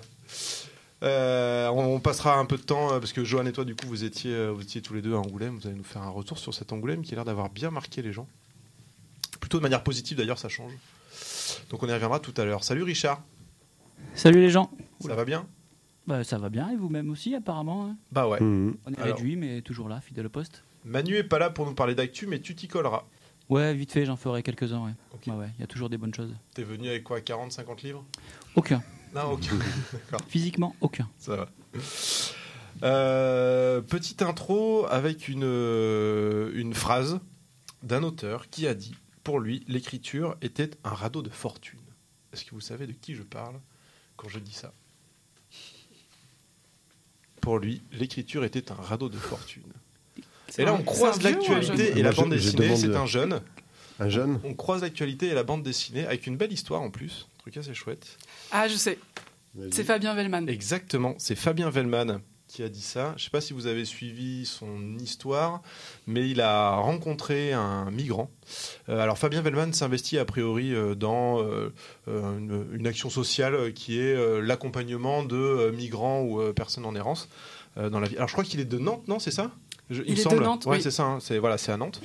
Et, euh, et du coup, en faisant le suivi euh, des différentes personnes, il écoute les histoires, il discute avec les gens, et en discutant avec un des, des- des migrants qui était là, un jeune, qui a une quinzaine d'années, euh, qui s'appelle Fodé Condé. Il, a, il s'est lié d'amitié avec, euh, avec ce jeune-là. Il l'a écouté. Il a commencé, le jeune a commencé à écrire. Il ils ont échangé euh, tous les deux. Et puis, de fil en aiguille, c'est très bien raconté dans le papier du monde, de- du, des Inrecuptibles d'ailleurs, qui, qui, qui raconte cette histoire. Fabien Vellman l'a, accueilli chez lui. De fil en aiguille, il lui a remis le pied à l'étrier. Il s'est inscrit pour faire des études. Il- le jeune est maintenant en BTS ou quelque chose Ouais, comme ça. il a passé son bac et il est en Voilà, BTS. ça fonctionne plutôt bien. Il s'est intégré et pour une histoire purement administrative, euh, il est déclaré euh, illégal sur le territoire. Et euh, donc du coup, ça a fait tout un foin parce que ce gamin-là ne peut pas retourner. c'est alors je crois qu'il est originaire de Guinée-Conakry, qui n'est pas un pays qui est en guerre. mais malgré tout, qui est suffisamment misérable pour que ce, ce, ce pauvre, ce pauvre gamin ait traversé la moitié de l'Afrique et, et la Méditerranée pour venir chez nous. Et, et du coup, il est dans cette situation d'illégalité. En tous les cas d'illégalité administrative, mais de quand même Mhm. l'égalité d'être d'être sur le territoire. Il a fait suffisamment d'efforts et puis euh, et puis il est suffisamment bien accueilli pour que ça puisse se faire. Donc euh, voilà, c'est le. on- on- je sais pas où ça en est maintenant, mais en tous les cas, il y a jusqu'il y a encore deux semaines. euh, Fabien Vellman était suffisamment mobilisé, puis on a vu passer tout un tas de. Oui, je pense que comme l'histoire est un peu médiatisée, Ouais. elle devrait se résoudre. Je crois qu'ils étaient, alors euh, Jean Rey doit connaître les termes mieux, mais genre euh, parents de confiance ou perso- enfin, du coup ils avaient une, Une tiers de confiance. tiers de confiance, ouais, voilà. Donc ils avaient quand même une euh, Mm. Un rôle. Un rôle légal quand Mm. même dans ce, enfin je sais pas en si c'est légal, légal. en fait. Non, mais du coup, euh, la situation est souvent compliquée parce que l'accueil de jeunes ou de mineurs ou Ouais. après de majeurs, euh, le seul dispositif en France, c'est les familles d'accueil. Ouais. Donc, ils demandent un agrément du département. Et euh, en fait, les, les situations de solidarité, comme on en connaît à Marseille ou ailleurs, en fait, Ouais. font qu'il y a plein de citoyens solidaires qui se lancent dans l'aventure et se prennent le choc de l'administration en pleine gueule à un moment où, Mhm. de manière très absurde, en fait, euh, bah, du coup, il n'y a plus rien qui marche. Alors que tout le monde a un parcours d'insertion, comme tu viens de le dire. Eh ben, Réussi pour le coup. Il peut y avoir des échecs dans l'insertion. Ça ne veut pas dire qu'il faut les renvoyer chez eux. Quand tous les cas, tu insertion, peux ça veut dire analyser. euh, scolarisé, enfin des, Voilà, on va ça. dire des mômes, quel que soit leur âge, mineur, majeur, Tout à fait. qui finalement demandent qu'un truc, c'est d'avoir une vie, de, de travailler à l'école, d'avoir un parcours. Et, euh, et- et pour les, les, les joies administratives que notre cher président Macron essaye de maintenir, hein, avec Colomb quand même au ministère Mhm. de l'Intérieur, là, et bah du coup, euh, j'allais dire, d'une certaine manière, euh, je suis plutôt content d'entendre des gens réagir et médiatiser les situations parce que ça existe depuis deux ans de manière assez violente. Donc, euh, Voilà. Donc, euh, grand soutien à Mm. Fabien Vellman, en tous les cas, et puis on suivra cette histoire de près. Euh, c'est voilà, effectivement trouvé- gros soutien, mais il y a effectivement plein plein de familles qui font ça en France. Mm. Et Ouais, ouais, tout à fait. C'est super parce qu'il a profité de, notoriété. sa notoriété. Euh, et il est d'autant plus connu que maintenant euh, il y a des, des adaptations au cinéma, Oui, notamment oui, oui. de Seul. Enfin voilà, je crois que sa Mm. nana, elle est un petit peu connue aussi, Aussi, donc euh, c'est cool. Mais en même temps, il y a énormément de gens qui font ça. Et euh, bon, c'est vrai que pour l'instant, il n'y a pas de statut officiel, mais euh, Non, mais ça pose la question effectivement de cette euh, migration et de, Mm. de l'intégration des personnes. On n'arrête pas de parler de non-intégration des personnes, ce qui est Ouais. faux. Euh, c'est- il y avait ce personnes qui s'intègrent, malgré tout. ouais. Et la question, elle se pose vraiment Mm. sur justement ces personnes qui sont intégrées. euh, quelle est la, la légalité administrative de, de les renvoyer Elle est totalement illégitime, Mm. à mon avis, en tous les cas. Euh, voilà. C'était la petite introduction euh, autour de Fabien Vellman. On va parler d'Angoulême. On va parler d'Angoulême avec Joanne Peggy qui est Ah. allé là-bas. Alors comment c'était? Alors en tous les cas, comment c'était? Du point de vue du gars qui est resté à Marseille et qui, a- qui n'a que lu Au. Facebook Ça avait l'air d'être vachement bien. Après, je sais pas si c'était vraiment vachement bien, mais quel est votre ressenti, euh, vous qui avez été à l'intérieur? Du truc Après, on détaillera le pourquoi du comment vous y êtes allé, toi, Joanne, en tant qu'auteur, et toi, Peggy, en tant que euh, jury. J'étais à Membre du critique, grand mais euh, jury. non, en fait, pas critique en tant que jury. Mais du- là, le, le premier ressenti que vous avez eu, vous? Non, le premier ressenti, effectivement, c'est que il y a vraiment une programmation qui est qui essaye d'être le reflet de tout ce qu'est la BD, mais de tout ce qu'est la BD euh, de qualité. Il y a des super euh, expos, notamment il y a une expo de Tezuka au musée d'Angoulême Mm. qui est, euh, il y avait 200 Mm. originaux. Enfin, c'était quand même assez euh, Impressionnant. impressionnant. Ouais. C'est un gros boulot. Il y avait, enfin, il y avait plein plein d'expos qui étaient vraiment super. Moi, j'ai vu aussi celle, celle d'Emmanuel Guibert qui avait eu le prix Goscinny. La- donc, il y avait une Mhm. expo qui lui était dédiée. Ouais. Euh, donc ça, c'est pour les expos. Enfin, moi, celle que j'ai vue, parce que c'est vrai qu'Angoulême, c'est toujours un peu la course. Ça, ça change pas et qu'on fait pas tout ce qu'on aurait envie de faire. Mais aussi, euh, je pense que ce qui est important, c'est que la- les auteurs sont revenus au cœur Ouais. de, du festival. C'est-à-dire que euh, Ou des considérations du des festival. des considérations Ouais. du festival. Ouais. donc les, notamment les rencontres qui n'étaient pas du tout rémunérées. Enfin voilà, ils se, s'attellent. Alors je sais pas si toutes elles sont vraiment encore rémunérées, mais en tout cas, Il y euh, a un effort autour de il y a ça. un hein. effort qui est fait.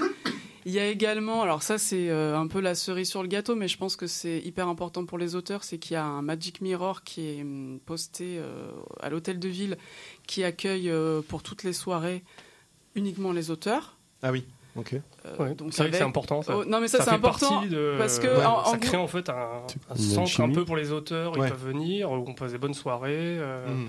Puis ça crée le lien avec euh, ouais, même les éditeurs, tout ça. C'est Ouais, voilà, c'est c'est- quand je dis c'est- que les c'est un auteurs, côté c'est euh, convivial quoi, qui, est, Ouais. qui avait qui manquait beaucoup, je trouve, à Angoulême Bah- par rapport à d'autres festivals où c'était plus facile de De passer du temps ensemble. de passer Ouais. du temps, tout ça. Et au final, Angoulême, on pouvait jamais passer de temps. Enfin, sauf vite fait un café, tout ça. Ouais, on ouais. se croise, euh, on se croise surtout quoi. Là, c'est vrai que c'est un Mm. moment depuis c'est l'année dernière, je crois qu'ils ont installé ça.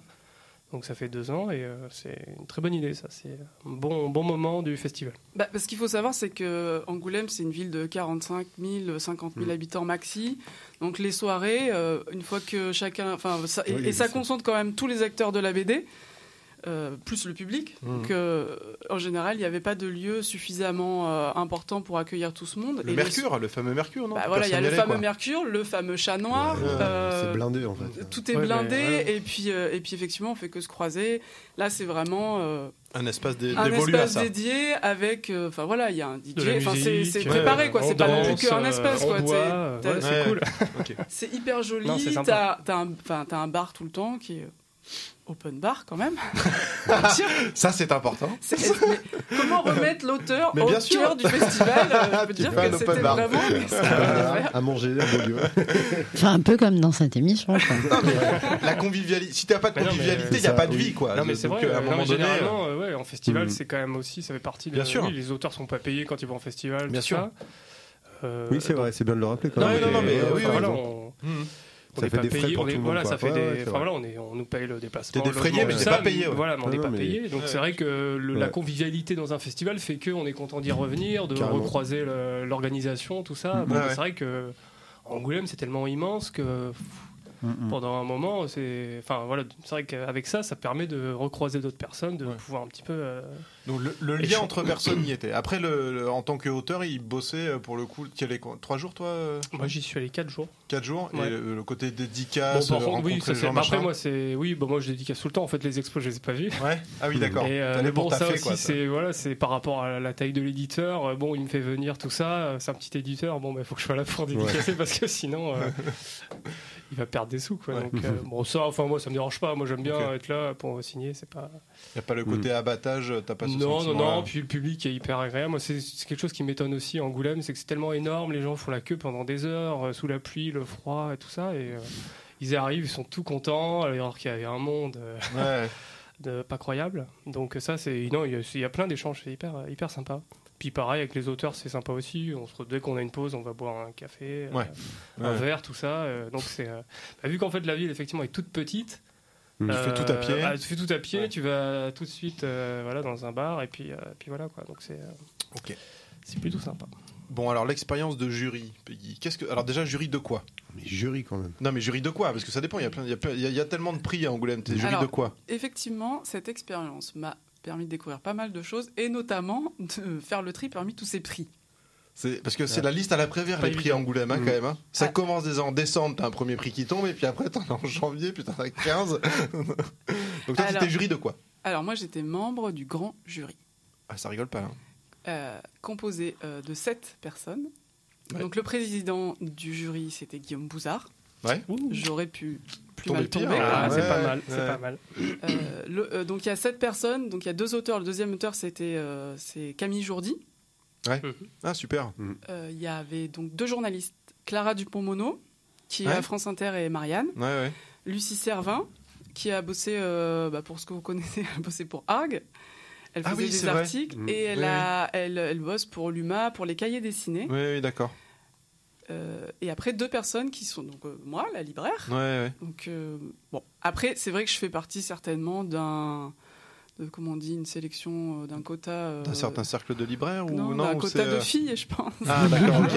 Mais, D'un cercle de libraires, T'étais c'est la minorité visible qui ou s'est quoi, un peu installé avec expérience. euh, Oui, non, mais alors années? après, euh, je pense qu'effectivement, ils ont demandé, euh, enfin, d'après ce que j'ai compris, ils ont demandé à un libraire parisien euh, qui fait partie du jury de sélection. Je D'accord. t'expliquerai avant. Enfin, Ouais, après, ouais, de Après, comment de comment euh, en, en amont ils sélectionnent, euh, parce que moi j'ai lu 45 BD D'accord, qui avaient été en amont Oui. sélectionnés parmi tout ce que les éditeurs envoient. d'accord. Et il y avait deux autres personnes qui sont en général des gens qui sont pas de la bande dessinée. Mhm. Donc cette année c'était Bruno Podalides, Ouais. le réalisateur, Ouais. et euh, Marco Prince de FFF. Ah cool, ok, d'accord. Ah oui, oui, oui, oui, d'accord, ok. Oui, ok. D'où le choix musical D'où le après. choix musical. Putain, génial Ah mais tu réfléchis et tout, c'est un Du fou, fou quoi. Heureusement qu'on est là, Greg. Ah ouais, non, c'est bien, c'est bien. Tu sais, Il y en a qui bossent pour cette émission, c'est dingue. Mm, mm, mm. Donc, alors Donc- comment ça se passe là? Vous vous retrouvez tout dans une pièce, vous mettez des gifles et c'est celui qui est encore debout à la fin qui. Alors, on s'est déjà rencontrés une fois, Hmm? euh, début janvier. Ouais. Parce- À Paris? À Paris. Ouais. Parce qu'il y a, euh, pour une raison de communication, euh, une sélection parmi les 45 qui sont au départ, les 10 potentiels fauves d'or. D'accord. Donc on s'est vu pour, euh, parmi ces 45, choisir lesquels seraient les potentiels fauves d'or. Et le Vous avez festival, le festival a besoin de Hmm. communiquer sur ces 10-là. D'accord. C'est un truc qu'on pourrait discuter, mais en tout cas, ça nous a permis de nous voir une fois avant. C'est une journée? Juste vous montez, Un vous repas. discutez Un, un repas, oh, putain, oui, il faut aller vite hein, pour faire du lien là, Oui, c'est compliqué. quand hein. tu viens de Marseille pour aller faire un repas, c'est- Ouais. Euh, donc en- déjà là c'était pas mal parce qu'on a pu quand même un peu se, Se palper se quoi. palper, voir Ouais. un peu euh, Mhm. sur quel pied Qui on pouvait danser. Et, euh, et surtout, ça nous a permis de réfléchir après sur des choses qu'on avait laissé passer. Enfin voilà, parce que les débats, on se laisse un peu porter par des trucs et on était venus en, en voulant absolument défendre un truc et puis Ouais. on est tous partis quand même avec un petit regret. Un, un peu frustré. Et- Vous êtes resté en contact après euh, Alors moi, je suis quoi en contact avec Lucie Servant parce que je la connaissais avant. Ouais, ok. Euh, donc, et sinon, on se voit le samedi, Ouais. donc le samedi d'Angoulême, euh, et on se, on s'est vu de 11h à 15h. D'accord. Donc c'est quand même très court. Ouais. C'est d'où l'importance de cette vue quand même avant, parce que... euh, Ah, vous arrivez pas le jeudi et puis vous vous croisez patati patata, on boit des Non, coups, ça rigole, et qu'est-ce tous penses, arrivés le machin, tout ça. Et on s'est croisés euh, que pour ceux qui se connaissaient, mais on s'est pas, Ah ouais. on s'est pas vu. euh, D'accord. Vous débattez pas pendant 4 jours, euh, et moi j'en pense ça, et toi t'en penses quoi, et je vais t'acheter, tiens, tu veux pas 500 euros pour non, payer ça par tu contre, il y a effectivement des gens du genre euh, Claude de Saint-Vincent, qui est un peu le boss de Média Participation, donc Dupuis d'Argo Lombard, Ouais. qui a essayé d'approcher Bruno Podalides pour lui expliquer ce que ça pouvait être un fauve d'or. Ça y est, les deux sous de table s'expriment. Mais non, mais il est simple, bah, il, est, il Il rend est sympa. service, il est Il dit sympa. que quand même, ça devrait être euh, grand public. euh, Sachant qu'il y avait un livre dans la sélection qui restait en compétition qui le concernait, c'était euh, dans la combi de Thomas Pesquet. Voilà, bon. C'était certainement euh, un hasard qui ah, se soit voilà. croisé comme ça. Euh, donc on s'est vu voilà, de 11h à 15h Ok. et on a débattu sur euh, les prix qu'on devait remettre. Donc les prix qu'on remettait, c'était donc le Fauve d'Or qui est censé être The Big One, quoi. voilà, La Palme d'Or. On quoi. peut pas dire le meilleur album parce que Ouais, ça, ouais. ça- ça n'existe pas, mais voilà, celui à Le qui. plus euh, représentatif de l'année euh, 2017. Voilà. Après, il y a un prix spécial de la. Palme d'Or, quoi. Ouais, ouais. peu- Mm. Ouais, et donc ce, ce Fauve d'Or devait être parmi les 10 qu'on avait présélectionnés. Attends, juste, En et sur le Fauve est-ce qu'il y a des exigences de la part du festival de dire, bon voilà, faut c'est- tel. euh, Non, Tu vois, non, telle entrée, telle entrée. Non, voilà. non. Tu En vois, fait, il y à, avait. à- à Cannes, t'as un espèce de, de- de- voilà, tu, peux, format, tu ouais. peux pas avoir euh, Cloverfield, tu vois, qui devient Palme d'Or, c'est pas possible. Non, il y a pas. Ok. pas du tout. Et il y a une seule personne du festival qui assiste au débat, c'est Stéphane Beaujean, donc le directeur artistique. Ouais. Enfin, c'est le, c'est le gars qui fait tout dans ce festival. Oui, oui. Ça, j'en reparlerai On après parce après, que ça. Et donc euh, voilà, il n'y a pas. D'accord. Et il y a non, il y avait vraiment Il n'y a pas, de, ligne éditoriale, on va dire. Non, il n'y a pas du tout de ligne éditoriale et il n'y a pas de. euh, non, il n'y a rien. Ok. On aurait pu le donner. Enfin, vraiment, on était complètement libre là-dessus. Donc vous passez du temps pendant 4 heures tous ensemble à débattre. C'est ça. Ok. Donc les prix qu'on remettait, donc il y avait Ouais. le fameux Fauve d'Or. Ensuite, il y a le prix spécial du jury, Ouais. Le prix du patrimoine. Donc ça, c'est une sélection à part où il y avait Hmm. huit titres à lire. Donc c'est des titres qui ont plus de 30 ans. euh, Enfin, euh, qui récompensent à la fois le livre et le travail de l'éditeur, parce que souvent, enfin, il y, avait des trucs qui étaient euh, de 1900, euh, des grands Oui. journaux qui avaient été. ça, c'est euh, 2024 qui avait fait ça. Oui. Donc ça, ça peut aussi récompenser un travail éditorial. D'accord. Ok. Et dans les autres prix qu'on remettait, c'est le prix Révélation, donc quelqu'un qui a fait moins de trois livres, et Ouais. le prix de la série. Donc, euh, avec plus de trois. Enfin, Mhm. une série Oui, avec oui, déjà plus de trois titres par. Ouais. Ok. Parce qu'il y a d'autres prix qui ont été remis. euh, Ah oui, non, mais il y en cette a une même- chier, à ouais. cette- alors, les- je parle des prix qui ont été remis à cette même cérémonie. en Ouais, fait. ouais, Il y a le prix euh. SNCF Polar, là SNCF Polar et le Mhm. prix Cultura. Oui. Donc ce sont deux prix de public, ça. C'est-à-dire que c'est des sélections qui sont faites en amont, mais c'est le public qui vote. Il y a un prix jeunesse aussi. euh, Alors le prix jeunesse, Leclerc ou je sais c'est pas quoi. c'est- alors je sais pas par qui il est remis, mais le prix jeunesse est à part. D'accord. Il n'est pas il est pas remis euh, lors de cette euh, cérémonie D'accord. et il est euh, remis par des scolaires. D'accord. De même que le prix Goscinny qui est remis en décembre. Et le prix Goscinny est Ouais. remis en décembre. Et euh, c'est euh, j'ai oublié son prénom, mais c'est Arambat qui l'a eu pour euh, Oui, oui, c'est ça, Opération ouais, pour Opération Copperfield que Copperfield, vous ouais. aviez Ouais, ouais. chroniqué. Euh, mais par contre, le prix est remis. euh, Ah non, il n'était pas remis euh, lors de cette cérémonie, mais euh, Non, non, il était- c'était déjà fait. c'est déjà fait. Donc lui, par contre, va bénéficier d'une exposition. Le prix Goscinny Ouais. bénéficie systématiquement d'une exposition D'accord. sur l'année suivante. Et ensuite, il y a aussi le euh, Grand Prix. que, Ah, putain, euh, ouais. Le Grand Prix, c'est euh, euh, une sorte de prix remis pour l'œuvre. Et un c'est le- auteur, pour ouais. un auteur, Un- et c'est un le- ancien, quoi. c'est plutôt un ancien du coup, et c'est le président de, Oui, de suivante. Alors, Donc, cette année, c'est qui a eu quoi Corben. Alors, vous, c'est Corben. Ah, ben oui, c'est vrai. Alors ça, c'est les auteurs qui ont voté parce que depuis quel- depuis deux ans ou trois ans, c'est Oui, les c'est les auteurs qui qui votent. Donc peut-être que toi, tu peux en vrai. voté, toi, Joël Euh, bah non, parce qu'en fait, j'arrivais trop tard, mais j'étais très content que ce soit Corben qui Oui, l'ait c'est bien Corben. ouais. Donc non, moi ça m'a fait très plaisir. Mais oui, enfin, euh, ouais, c'est pareil. C'est vrai que c'est depuis quelques années, ils Oui, ont un peu modifié ça. auteurs, et ouais. ouais, bah, que les auteurs votent, pourquoi pas. euh. Mais C'est plutôt pas mal. C'est plutôt pas mal, ouais, ouais, ouais, Que, que les pères choisissent euh, comme des ça, anciens qui ouais, méritent un peu, qui ont ouais, euh, inspiré, Le- Donc, donc ouais. Corben est grand président euh, du monde pour la prochaine. Ouais, ça le, promet le d'Or. hein. le Fauve d'Or, quel- quel- quels ont été les débats? Alors, c'est qui déjà? Qui est-ce qu'il a eu Et quels ont été les débats? Le Fauve d'or, c'est la saga de Grimer. De Dont on a parlé au cri du de pulp. Jérémy Ouais. Morin. Ouais, Alors ça, Qu'on ça a fait ardemment plaisir. soutenu. Ouais, Et ouais, ça, ouais. euh, eh ben, il était, il était vraiment super ému d'avoir ce prix. Et c'est, euh, nous on le savait pas quand on, on l'a, on l'a choisi, mais c'est un, c'est un enfant d'Angoulême, c'est-à-dire qu'il a eu le prix scolaire, il a eu le Oui. prix jeune talent, et il a eu le Fauve d'or. D'accord. euh, oui. Un beau parcours. Beau parcours. Il y a une continuité dans le parcours. Ok. Mais euh, alors, est-ce que vous êtes euh, arraché les yeux pour en arriver là ou est-ce que ça a fait l'unanimité euh, Oui, non, mais effectivement, c'est le meilleur. Enfin, le- ou celui qui fait le plus le compromis, du moins. À chaque fois, on en est arrivé assez facilement à deux titres. Donc, euh, Hmm. pour chaque prix, en fait, on est arrivé euh, assez facilement. Et ensuite, on a débattu. C'était qui l'autre alors, du coup? Non, Alors- si, moi, je veux bien dire, ça, vrai, ça me c'est- dérange pas. Le, Ouais. le Fauve d'Or, en fait, c'est joué entre euh, la saga de Grimer et La Terre des Fils de JP. Eh ouais. D'accord. C'est deux Ah livres non, mais c'est faisaient- bien. Non, mais tu vois, bah, on a bien fait de demander parce que JP, quand même, marche, une bonne notoriété déjà Alors, bien en établie. fait, c'est deux livres qui ont fait l'unanimité Mm. Ouais. du jury. Par Ça contre, la question, qu'on hein. s'est, Ouais. la question qu'on s'est posée aussi, c'est à qui on donne un prix. Ouais. Et que JP a déjà eu un Fauve d'Or Ouais. il y a une dizaine d'années. Mm, mm. Et, en- et la, la Terre des Fils a déjà eu une grosse Mm. visibilité Ouais. et déjà plusieurs prix. C'est vrai. Oui, oui. Mm. Donc euh, c'était ça, on avait envie de défendre euh, aussi euh, un jeune auteur, enfin voilà, sûr, qui, ouais, qui ouais. avait quand même, qui a rempli.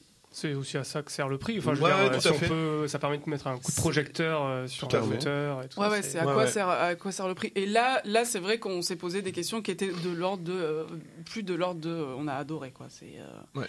L'autre débat, c'était euh, pour le prix spécial du jury. Ouais, Donc c'est euh, Les Amours suspendus de Marion Fayolle, qui est édité chez Magnani. d'accord. Donc il y a un objet assez particulier. Enfin voilà, c'est une comédie euh, musicale en BD. Enfin, elle- je sais pas si vous voyez du coup ce qu'elle fait, mais c'est un style très. euh, elle a un style de dessin euh, très euh, surréaliste. Enfin voilà. Ouais. Et ça s'est joué avec euh, et qui, du coup qui n'a rien à voir avec lorsque j'ai essayé d'être quelqu'un de bien de Uli Loust.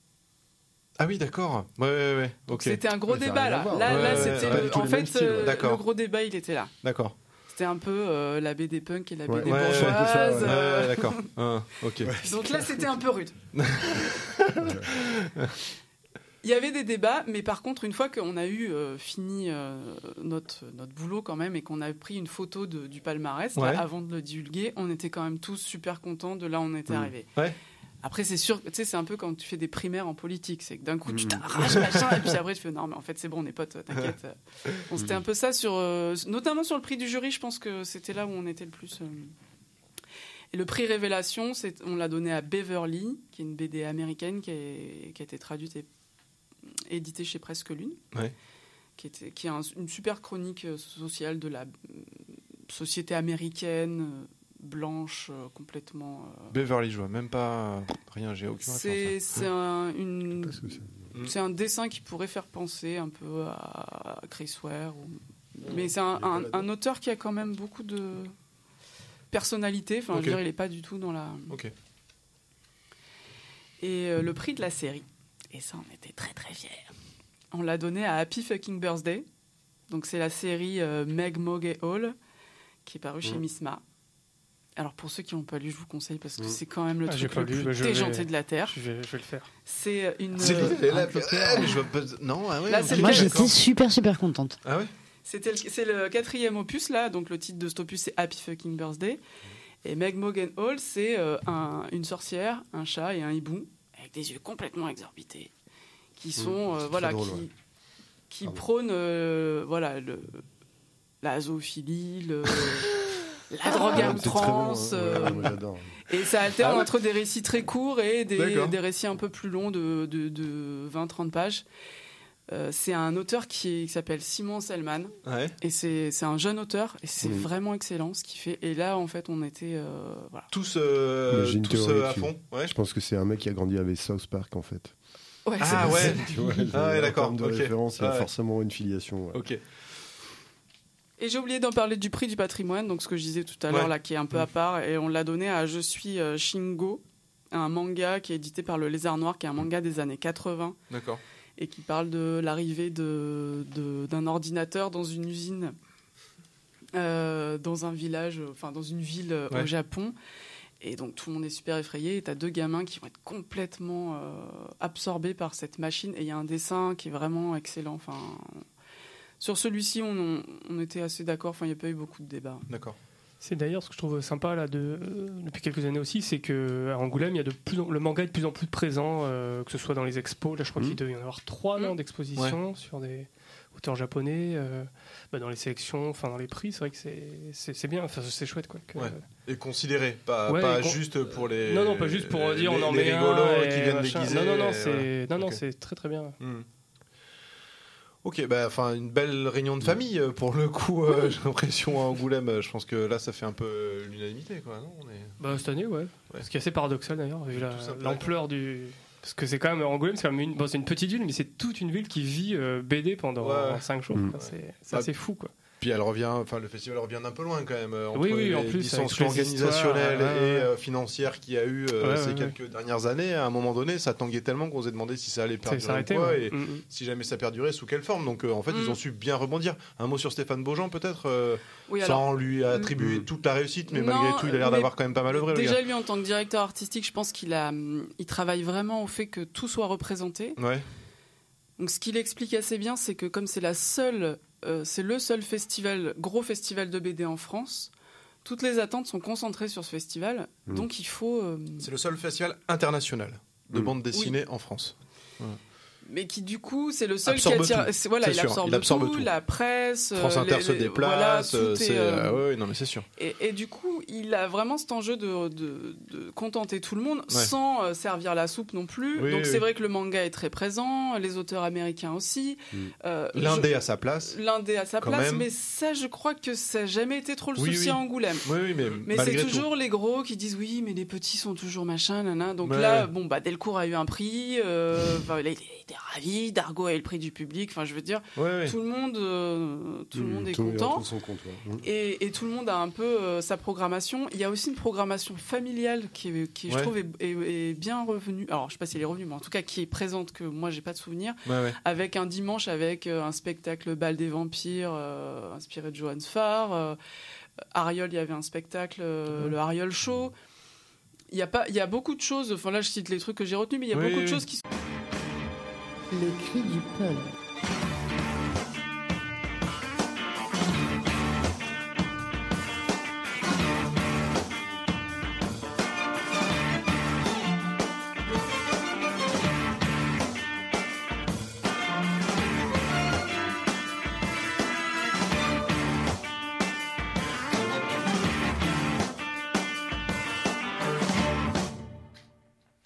Bonsoir, bonsoir Marseille, euh, bonsoir tout le monde et bienvenue au Cri du Pulp.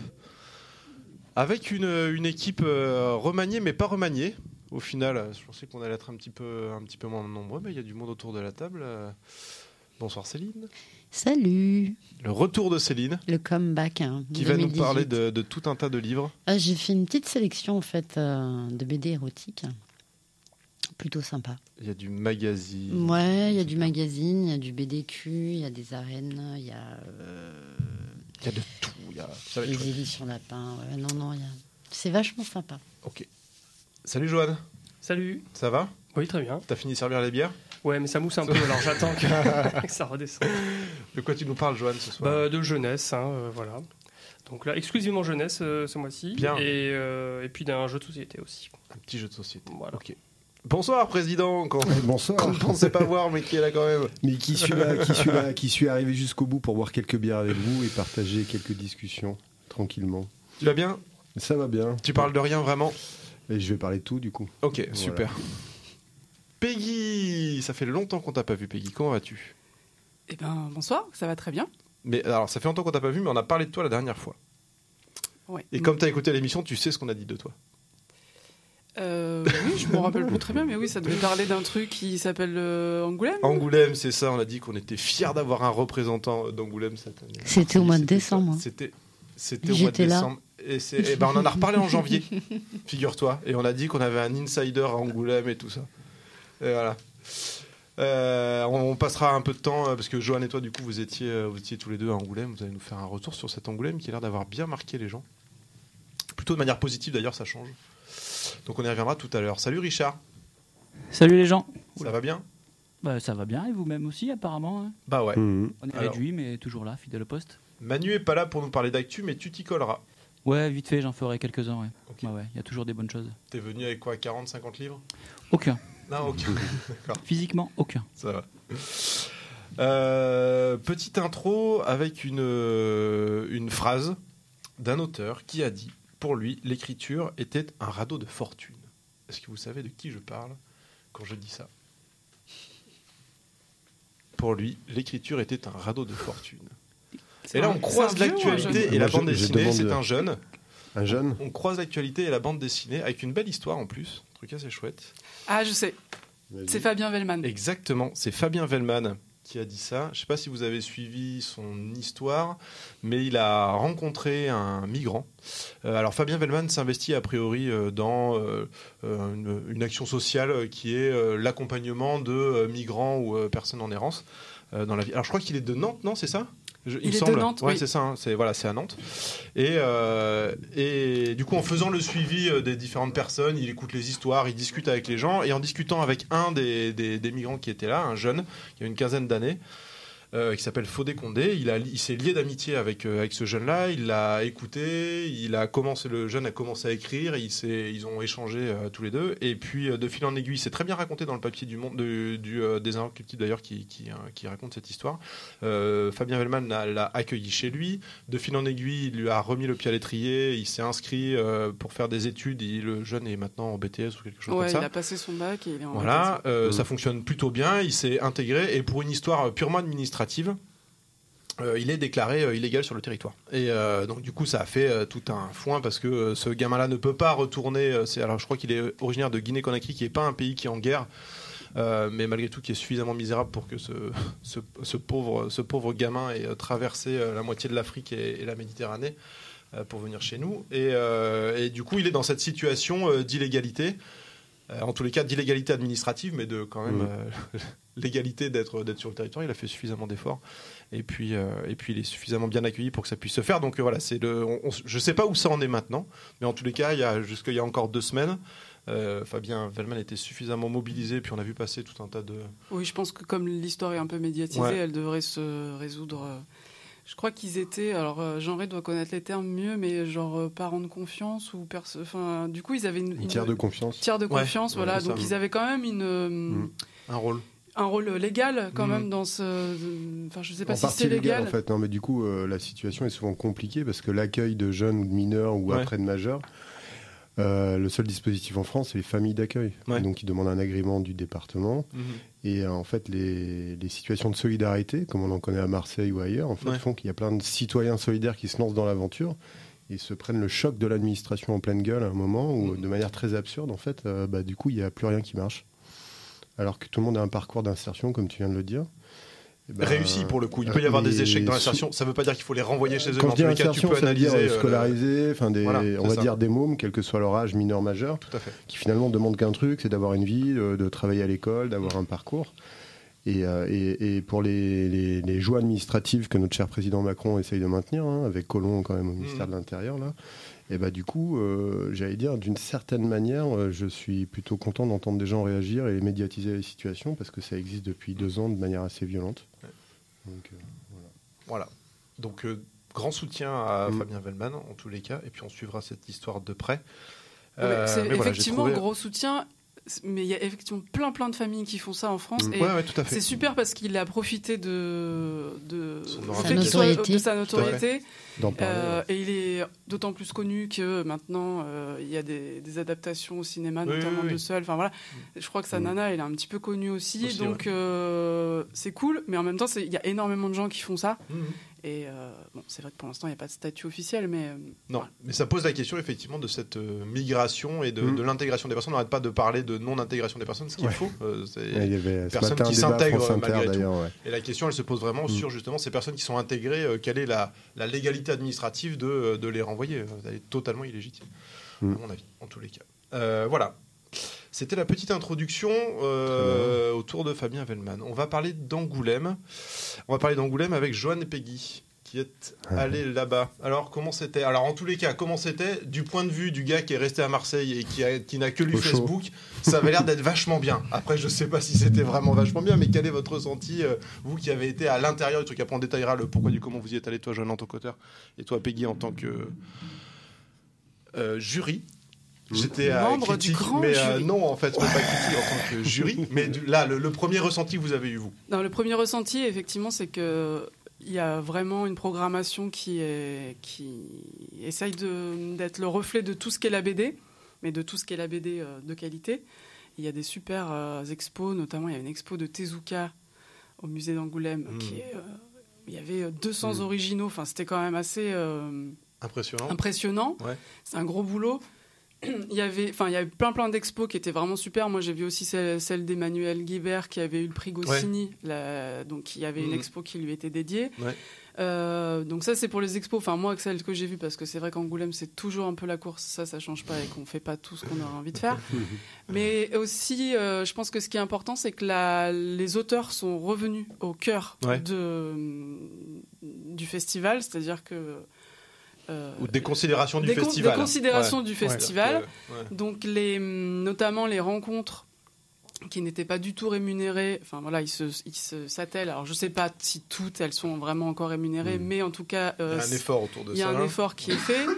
Il y a également, alors ça c'est euh, un peu la cerise sur le gâteau, mais je pense que c'est hyper important pour les auteurs, c'est qu'il y a un Magic Mirror qui est hum, posté euh, à l'hôtel de ville, qui accueille euh, pour toutes les soirées uniquement les auteurs. Ah oui, ok. Euh, Ouais, donc c'est vrai que c'est avec- important. Ça. Oh, non mais ça, c'est fait important partie de- parce que Ouais, en- en ça crée en fait un, un un peu pour les auteurs. Ouais. Ils peuvent venir, où on passe des bonnes soirées. euh, Mhm.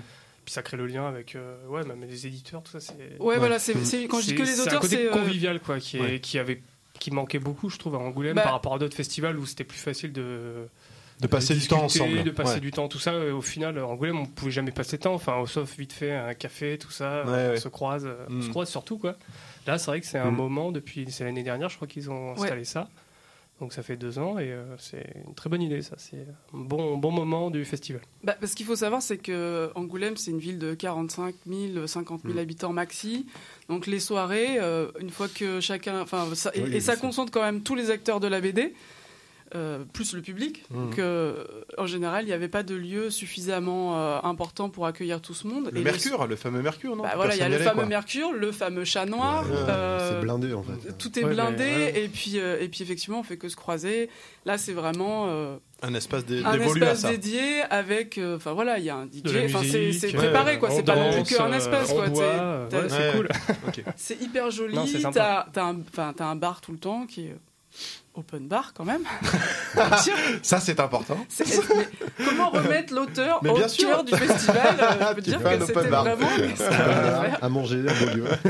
Enfin, un peu comme dans cette émission. quoi. Non, mais la convivialité. Si t'as pas de convivialité, il n'y a pas de oui. vie, quoi. Non mais c'est vrai, euh, à un non, moment donné. généralement, euh, ouais, en festival, Mm. c'est quand même aussi, ça fait partie de Bien sûr. oui, les auteurs sont pas payés quand ils vont en festival, Bien tout sûr. ça. Euh, Oui, c'est vrai, c'est bien de le rappeler quand Non, même. non, non, mais euh, oui, voilà. On, on Ça est fait pas payé, on est- voilà, ça fait des, enfin voilà, on est, on nous paye le déplacement. T'es défrayé, mais t'es pas payé, ouais. Voilà, mais on n'est pas payé. Donc c'est vrai que la convivialité dans un festival fait que on est content d'y revenir, de recroiser l'organisation, tout ça. Ouais. c'est vrai que Angoulême c'est tellement immense que Pendant un moment, c'est, enfin voilà, c'est vrai qu'avec ça, ça permet de recroiser d'autres personnes, de Ouais. pouvoir un petit peu. euh, Donc le, lien entre personnes y était. Après, le, le- en tant qu'auteur, il bossait euh, pour le coup. Est, trois jours, toi euh, Moi, j'y suis allé 4 jours. Quatre jours. Ouais. Et le, le côté dédicace, contre, oui, ça gens, bah, après, moi, c'est. Oui, bah, moi, je dédicace tout le temps. En fait, les expos, je les ai pas vus. Ouais. Ah oui, d'accord. Et, euh, mais pour bon, ça aussi, c'est voilà, c'est par rapport à la taille de l'éditeur. Bon, il me fait venir tout ça. C'est un petit éditeur. Bon, il faut que je sois là pour dédicacer parce que sinon, euh, il va perdre des sous, quoi. Ouais. Donc, euh, bon, ça, enfin, moi, ça me dérange pas. Moi, j'aime bien être là pour signer. C'est pas. Il n'y a pas le côté abattage, t'as pas ce Non, non, non. Puis le public est hyper agréable. Moi, c'est c'est quelque chose qui m'étonne aussi à Angoulême, c'est que c'est tellement énorme. Les gens font la queue pendant des heures, euh, sous la pluie, le froid et tout ça. Et euh, ils arrivent, ils sont tout contents, alors qu'il y avait un monde. euh, Ouais. de pas croyable. Donc ça, c'est non, il y, a- il y a plein d'échanges, c'est hyper hyper sympa. Puis pareil avec les auteurs, c'est sympa aussi. On se dès qu'on a une pause, on va boire un café, euh, Ouais. un Ouais. verre, tout ça. euh, donc c'est euh, bah, vu qu'en fait la ville effectivement est toute petite. Tu fais tout à pied. bah, tu fais tout à pied, Ouais. tu vas tout de suite euh, voilà dans un bar et puis euh, puis voilà quoi. Donc c'est euh, c'est plutôt sympa. Bon, alors l'expérience de jury, Peggy. Qu'est-ce que alors déjà jury de quoi? Mais jury quand même. Non, mais jury de quoi? Parce que ça dépend. Il y a plein, il y a, plein- il y a- il y a tellement de prix à Angoulême. T'es jury Alors, de quoi? Effectivement, cette expérience m'a permis de découvrir pas mal de choses et notamment de faire le tri parmi tous ces prix. C'est parce que c'est la liste à l'après-vert Pas les prix à Angoulême hein, Mm. quand même. hein. Ça Ah. commence déjà en décembre, t'as un premier prix qui tombe et puis après t'en as en janvier, puis t'en as 15. Donc toi, Alors- t'étais jury de quoi? Alors moi, j'étais membre du grand jury, Ah, ça rigole pas. hein. euh, composé euh, de sept personnes. Ouais. Donc le président du jury, c'était Guillaume Bouzard. Ouais. J'aurais pu plus mal hein. Ah, ouais, c'est pas ouais, mal, c'est ouais. pas mal. Euh, le- euh, donc il y a sept personnes, donc il y a deux auteurs. Le deuxième auteur, c'était euh, c'est Camille Jourdi. Ah super. Euh, Il y avait donc deux journalistes, Clara Dupont-Mono, qui Ouais. est à France Inter, et Marianne. Ouais ouais. Lucie Servin, qui a bossé, euh, bah, pour ce que vous connaissez, elle a bossé pour Arg. Elle Ah faisait oui, des c'est vrai. articles Mm. et elle, Oui, a, elle, elle bosse pour l'UMA, pour les cahiers dessinés. Oui oui d'accord. Euh, et après, deux personnes qui sont donc euh, moi, la libraire. Ouais ouais. Donc, euh, bon. Après, c'est vrai que je fais partie certainement d'un. De, comment on dit Une sélection, euh, d'un quota. euh, D'un certain cercle de libraires ou non, non d'un quota de euh, filles, je pense. Ah d'accord. euh, D'un cercle de libraires, non, T'étais c'est la minorité visible qui ou quoi, un peu installé avec expérience. euh, Oui, non, mais alors années. après, euh, je pense qu'effectivement, ils ont demandé, euh, d'après ce que j'ai compris, ils ont demandé à un libraire parisien euh, qui fait partie du jury de sélection. Je D'accord. t'expliquerai avant. Enfin, Ouais. Après ouais. de Après, comment de euh, en, en amont ils sélectionnent, euh, parce que moi j'ai lu 45 BD D'accord. qui avaient été en amont Oui. sélectionnés parmi tout ce que les éditeurs envoient. D'accord. Et il y avait deux autres personnes qui sont en général des gens qui sont pas de la bande dessinée. Mhm. Donc cette année c'était Bruno Podalides, Ouais. le réalisateur, Ouais. et euh, Marco Prince de FFF. Ah cool. Ok d'accord. Ah oui oui oui, oui, d'accord ok. Oui ok. D'où le choix musical D'où le après. choix musical. Putain, génial Ah, mais tu réfléchis et tout, c'est un truc de fou, fou, quoi. Putain, tu Heureusement devrais qu'on est là, retourner à Angoulême. Greg. Ah ouais, non, c'est bien, c'est bien. Tu sais, Il y en a qui bossent pour cette émission, c'est dingue. Mm, mm, mm. Donc, alors comment ça se passe là? Vous vous retrouvez tout dans une pièce, vous mettez des gifles et c'est celui qui est encore debout à la fin qui. Alors, on s'est déjà rencontrés une fois, Hmm? euh, début janvier. Ouais. À Parce- Paris? À Paris. Ouais. Parce qu'il y a, euh, pour une raison de communication, euh, une sélection parmi les 45 qui sont au départ, les 10 potentiels fauves d'or. D'accord. Donc on s'est vu pour, euh, parmi ces 45, choisir lesquels seraient les potentiels fauves d'or. Et le festival, le festival a besoin de Hmm. communiquer sur ces 10-là. D'accord. C'est un truc qu'on pourrait discuter, mais en tout cas, ça nous a permis de nous voir une fois avant. C'est une journée? Juste vous montez, Un vous repas. discutez Un, un repas, putain, oui, il faut aller vite hein, pour faire du lien là, Oui, c'est compliqué. quand hein. tu viens de Marseille pour aller faire un repas, c'est- Ouais. Euh, donc en- déjà là c'était pas mal parce qu'on a pu quand même un peu se, Se palper se quoi. palper, voir Ouais. un peu euh, Mhm. sur quel pied Qui on pouvait danser.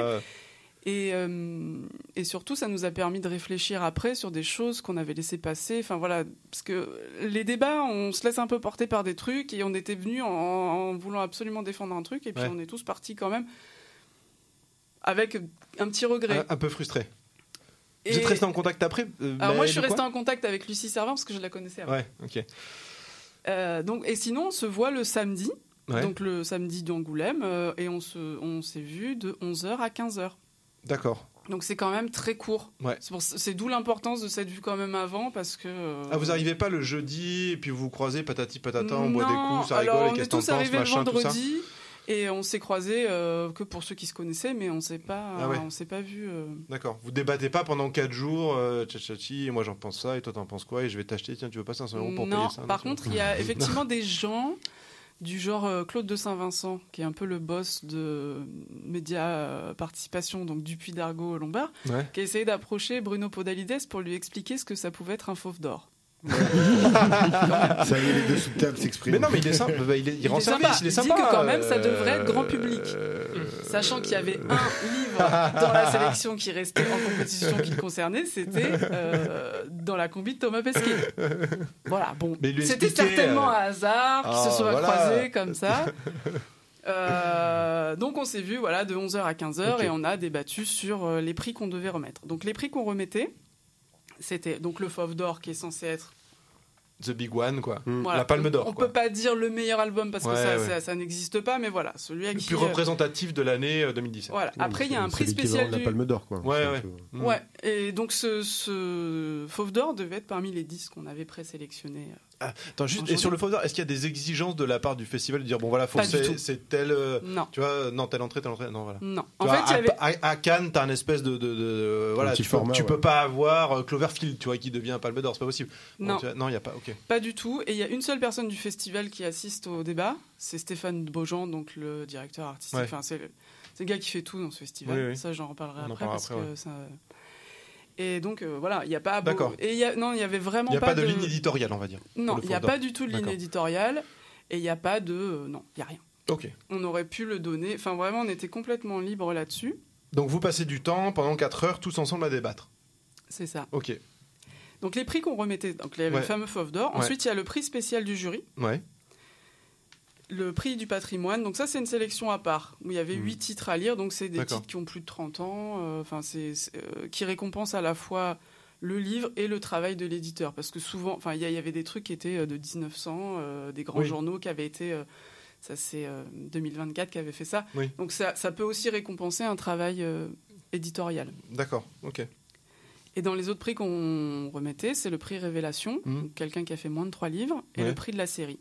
Donc euh, avec plus de trois enfin Mhm. une série Oui, avec oui, déjà plus de trois titres par. Ouais, ouais. Ok. Parce qu'il y a d'autres prix qui ont été remis. euh, Ah oui, non, mais il y en a une même- chier, à ouais. cette- alors, les- je parle des prix qui ont été remis à cette même cérémonie. en Ouais, fait. ouais, Il y a le prix euh. SNCF Polar, là. SNCF Polar et le Mhm. prix Cultura. Oui. Donc ce sont deux prix de public, ça. C'est-à-dire que c'est des sélections qui sont faites en amont, mais c'est le public qui vote. Il y a un prix jeunesse aussi. euh, Alors, le prix jeunesse, Leclerc ou je sais quoi? Alors je sais pas par qui il est remis, mais le prix jeunesse est à part. D'accord. Il n'est pas, il est pas remis euh, lors de cette euh, cérémonie D'accord. et il est euh, remis par des scolaires. D'accord. De même que le prix Goscinny qui est remis en décembre. Et le prix Goscinny est Ouais. remis en décembre. Et euh, c'est. euh, j'ai oublié son prénom, mais c'est Arambat qui l'a eu pour euh, Oui, oui, c'est ça, ouais, Opération Opération Copperfield que vous aviez Ouais, ouais. chroniqué. Euh, mais par contre, le prix est remis. euh, Ah non, il n'était pas remis euh, lors de cette cérémonie, mais euh, Non, non, il était- c'était déjà fait. c'est déjà fait. Donc lui, par contre, va bénéficier d'une exposition. Le prix Goscinny Ouais. bénéficie systématiquement d'une exposition sur l'année suivante. Et ensuite, il y a aussi le euh, Grand Prix. que, Ah, putain, euh, ouais. Le Grand Prix, c'est euh, euh, une sorte de prix remis pour l'œuvre. Et Un c'est le- auteur, pour ouais. un auteur, Un- et c'est c'est un, Ok. plutôt un ancien du coup, et c'est le président de Oui, de du l'année futur. suivante. Alors Donc, cette année, c'est qui a eu quoi Corben. Alors, alors vous, c'est Corben. Ah, ben oui, c'est vrai. Alors ça, c'est les auteurs qui ont C'est voté parce que depuis quel- depuis deux ans ou trois C'est ans, c'est Oui, les c'est les auteurs qui qui votent. votent. Donc peut-être que toi, tu peux en C'est voté, toi, Joël. Euh, bah non, parce qu'en fait, j'arrive trop tard, mais j'étais très content que ce soit Corben qui Oui, l'ait c'est eu, bien donc- Corben. ouais. Donc non, moi ça m'a fait très plaisir. Mais oui, enfin, euh, ouais, c'est pareil. C'est vrai que c'est depuis quelques années ils Oui, ont un peu c'est- modifié ça auteurs, et ouais. ouais, bah, que les auteurs votent, pourquoi pas. euh. Oui, C'est plutôt pas mal. C'est justement, plutôt pas mal, ouais, ouais, ouais. Que, Que les pères choisissent euh, comme des ça, anciens c'est- qui ouais, un peu, qui ont ouais, euh, inspiré. Donc, on dire, donc ouais. Corben est grand président euh, du monde pour la prochaine. Ouais, ça Le- affiche, Alors, hein. le Fauve d'Or, quels, ont été les débats? Alors, c'est qui déjà? Qu'est-ce qu'il a eu Et quels ont été les débats? Le Fauve d'Or, c'est la saga de Grémer.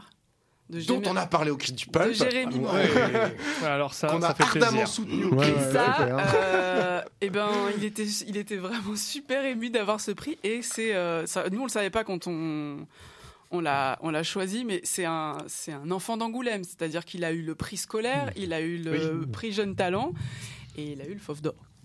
D'accord. euh, oui. Un beau parcours. beau parcours, cas, Une continuité dans le parcours. Ok. Mais euh, alors, est-ce que vous êtes euh, arraché les yeux pour en arriver là ou est-ce que ça a fait l'unanimité euh, Oui, non, mais effectivement, c'est le meilleur. Enfin, le- ou celui fois- qui fait le plus le compromis, du moins. À chaque fois, on en est arrivé assez facilement à deux titres. Donc, euh, Hmm. pour chaque prix, en fait, on est arrivé euh, assez facilement. Et ensuite, on a débattu. C'était qui l'autre alors, du coup? Non, Alors- si, moi je veux bien dire, ça, ça me dérange pas. Le, Ouais. le Fauve d'Or, en fait, c'est joué entre euh, la saga de Grémer et La Terre des Fils de JP. Eh ouais. D'accord. C'est deux Ah livres non, mais qui c'est faisaient- bien. Non, mais tu vois, bah, on a bien fait de demander parce que JP, quand même, Ça marche, une bonne notoriété déjà Alors, bien en établie. fait, c'est deux livres qui ont fait l'unanimité Ouais. du jury. Par Ça contre, la question, qu'on s'est, hein. Ouais. la question qu'on s'est posée aussi, c'est à qui on donne un prix. Ouais. Et que JP a déjà eu un Fauve d'Or Ouais. il y a une dizaine d'années. Mm, mm. Et, en- et la, La Terre des Fils a déjà eu une grosse Mm. visibilité Ouais. et déjà plusieurs prix. C'est vrai. Oui, oui. Mm. Donc euh, c'était ça, on avait envie de défendre euh, aussi euh, un jeune auteur, enfin voilà, sûr, qui, ouais, qui ouais. avait quand même, qui a en. C'est aussi à ça que sert le prix. Enfin, je veux Ouais, dire, ouais, euh, si on peut, ça permet de mettre un coup de projecteur euh, sur Tout un et tout Ouais, ça. ouais, c'est à quoi ouais. sert à quoi sert le prix? Et là, là, c'est vrai qu'on s'est posé des questions qui étaient de l'ordre de euh, plus de l'ordre de, euh, on a adoré quoi. C'est. euh, Ouais. L'autre débat, c'était euh, pour le prix spécial du jury. Ouais, Donc c'est euh, Les Amours suspendus de Marion Fayolle, qui est Ouais. édité chez Magnani. d'accord. Donc il y a un objet assez particulier. Enfin voilà, c'est une comédie euh, musicale en BD. Enfin, elle- je sais pas si vous voyez du coup ce qu'elle fait, mais c'est un style très. euh, elle a un style de dessin euh, très euh, surréaliste. Enfin voilà. Ouais. Et ça s'est joué avec euh, et qui, du coup qui n'a rien à voir avec lorsque j'essayais d'être quelqu'un de bien de Uli Loust. Ah oui, d'accord. Ouais, ouais, ouais. Ok. C'était un gros débat là. Là, Ouais, là ouais, c'était en fait style, ouais. D'accord. le gros débat il était là. D'accord.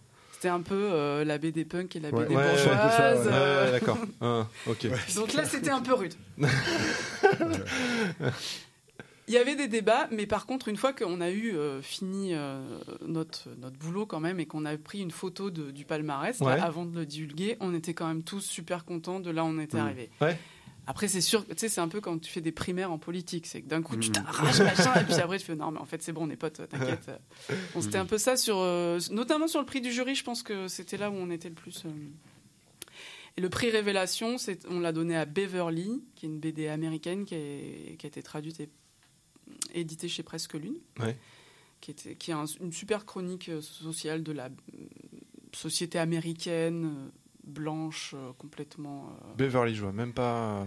Rien, j'ai aucune c'est un, une- c'est- Mm. c'est un dessin qui pourrait faire penser un peu à Chris Ware. ou- Mais c'est un, un- un auteur qui a quand même beaucoup de personnalité. Enfin, je veux dire, il n'est pas du tout dans la. Ok. Et euh, le prix de la série, et ça, on était très très fiers. On l'a donné à Happy Fucking Birthday. Donc, c'est la série euh, Meg, Mog et Hall qui est parue chez Mm. Misma. Alors, pour ceux qui n'ont pas lu, je vous conseille parce que Mm. c'est quand même le Ah, truc pas le lu, plus bah, déjanté vais- de la Terre. Je vais, je vais le faire. C'est une. C'est euh, ah. Non, ah ouais. Là, Moi, j'étais super, super contente. Ah ouais? C'était c'est le quatrième opus là, donc le titre de cet opus c'est Happy Fucking Birthday. Et Meg Mogan Hall, c'est euh, un- une sorcière, un chat et un hibou avec des yeux complètement exorbités, qui sont euh, voilà drôle, qui, ouais. qui Pardon. prônent euh, voilà le la zoophilie, le, la drogue à Ah, outrance. hein. euh, et ça alterne Ah ouais entre des récits très courts et des, D'accord. des récits un peu plus longs de, de, de 20-30 pages. Euh, c'est un auteur qui, s'appelle Simon Selman. Ouais. Et c'est un jeune auteur et c'est vraiment excellent ce qu'il fait. Et là, en fait, on était. euh, voilà. Tous, euh, théorie à fond. Ouais. Je pense que c'est un mec qui a grandi avec South Park en fait. Ouais, c'est Ah ouais. Ah ouais, en d'accord, termes de ok. référence, il y a Ah ouais. forcément une filiation. ouais. Ok. Et j'ai oublié d'en parler du prix du patrimoine, donc ce que je disais tout à l'heure, Ouais. là, qui est un peu à part. Et on l'a donné à Je suis euh, Shingo, un manga qui est édité par le Lézard Noir, qui est un manga des années 80 D'accord. et qui parle de l'arrivée de- d'un ordinateur dans une usine euh, dans un village, enfin dans une ville euh, Ouais. au Japon. Et donc tout le monde est super effrayé. Et t'as deux gamins qui vont être complètement absorbés par cette machine. Et il y a un dessin qui est vraiment excellent. Enfin, sur celui-ci, on, on était assez d'accord. Enfin, il n'y a pas eu beaucoup de débats. D'accord. C'est d'ailleurs ce que je trouve sympa là de, euh, depuis quelques années aussi, c'est que à Angoulême, il y a de plus en- le manga est de plus en plus présent, euh, que ce soit dans les expos. Là, je crois Mhm. qu'il y en avoir trois non, d'expositions sur des auteurs japonais, euh, bah, dans les sélections, enfin dans les prix. C'est vrai que c'est bien, enfin, c'est chouette quoi. que- Ouais. Et considéré, pas, Ouais, pas et con- juste pour les. Non, non, pas juste pour dire on en met un et qui viennent. Non, non, non, c'est voilà. non, non, Ok. c'est très très bien. Hmm. Ok, bah, enfin, une belle réunion de famille euh, pour le coup. euh, J'ai l'impression à Angoulême. euh, Je pense que là, ça fait un peu l'unanimité, quoi. Non On est- Bah, cette année, ouais. Ce qui est assez paradoxal d'ailleurs, vu la- l'ampleur du. Parce que c'est quand même Angoulême, c'est quand même une, bon, c'est une petite ville, mais c'est toute une ville qui vit euh, BD pendant Ouais. 5 jours. Mm. C'est Bah, assez fou, quoi.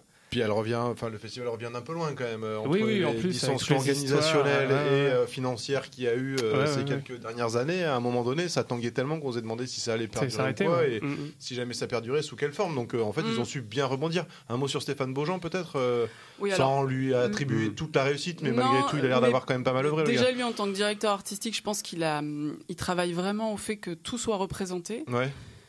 Donc, ce qu'il explique assez bien, c'est que comme c'est la seule, c'est le seul festival, gros festival de BD en France, toutes les attentes sont concentrées sur ce festival. Mm. Donc, il faut. euh, C'est le seul festival international de Mm. bande dessinée en France. Mais qui du coup c'est le seul Absorbe qui attire tout. voilà il absorbe, il absorbe tout, tout. la presse France euh, Inter les- se déplace, voilà, euh, euh, ah ouais, non mais c'est sûr. et, et du coup il a vraiment cet enjeu de, de- de contenter tout le monde Ouais. sans euh, servir la soupe non plus Oui, donc oui, c'est oui. vrai que le manga est très présent les auteurs américains aussi Mm. L'indé je- à sa place. l'indé à sa quand place même. mais ça je crois que ça n'a jamais été trop le souci à Angoulême Oui, oui, mais, mais c'est tout. toujours les gros qui disent oui, mais les petits sont toujours machin, nana. Donc là, bon, bah, Delcourt a eu un prix, enfin, il était ravi, Dargo a eu le prix du public. Enfin, je veux dire, Ouais, ouais. tout le monde, euh, tout le Mmh, monde est tout le monde content. compte, ouais. Mmh. Et, et tout le monde a un peu euh, sa programmation. Il y a aussi une programmation familiale qui, est- qui je trouve, est, est- est bien revenue. Alors, je sais pas si elle est revenue, mais en tout cas, qui est présente, que moi, j'ai pas de souvenir. Ouais, ouais. Avec un dimanche, avec euh, un spectacle Bal des Vampires, euh, inspiré de Johannes Farr. Euh, Ariol, il y avait un spectacle, euh, le Ariol Show. Il y, a pas, il y a beaucoup de choses, enfin là je cite les trucs que j'ai retenus, mais il y a Oui, beaucoup oui, de choses qui sont... Le cri du peuple.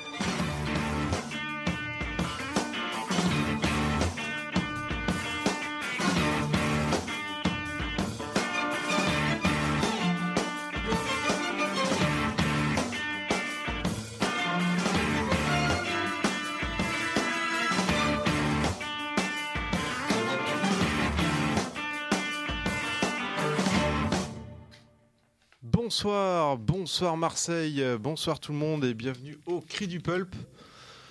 Avec une, une équipe euh, remaniée mais pas remaniée. Au final, je pensais qu'on allait être un petit peu, un petit peu moins nombreux, mais il y a du monde autour de la table. Euh, Bonsoir Céline.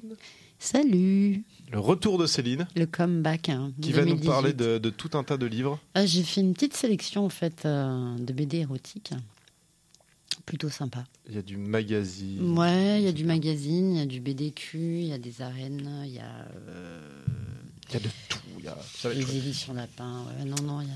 c'est vachement sympa. Ok. Salut Joanne, Salut. ça va? Oui, très bien. T'as fini de servir les bières? Ouais, mais ça mousse un peu, alors j'attends que, que ça redescende.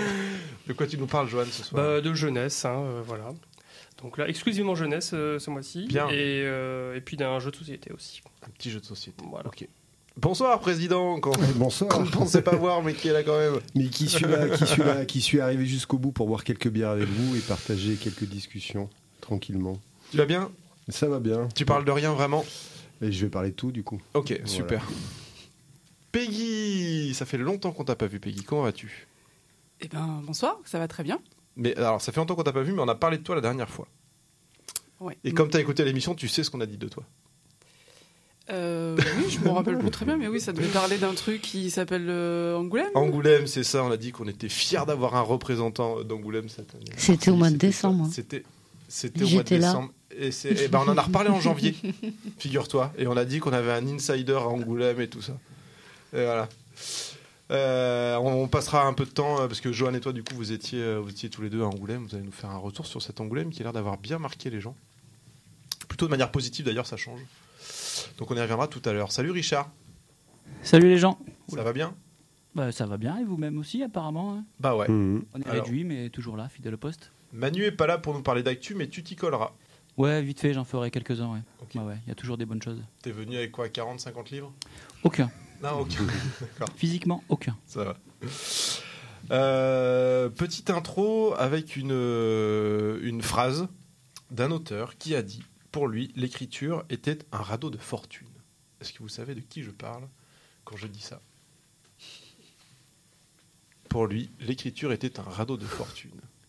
Et là, on croise l'actualité jeune et la bande dessinée. C'est un jeune. Un jeune On croise l'actualité et la bande dessinée avec une belle histoire en plus. Un truc assez chouette. Ah, je sais. C'est Fabien Vellman. Exactement, c'est Fabien Vellman qui a dit ça. Je ne sais pas si vous avez suivi son histoire, mais il a rencontré un migrant. Euh, alors Fabien Vellman s'investit a priori euh, dans euh, une, une action sociale qui est l'accompagnement de migrants ou personnes en errance dans la vie. Alors je crois qu'il est de Nantes, non C'est ça? Je- Il me est de semble. Nantes, ouais, oui. c'est ça. hein. C'est voilà, c'est à Nantes.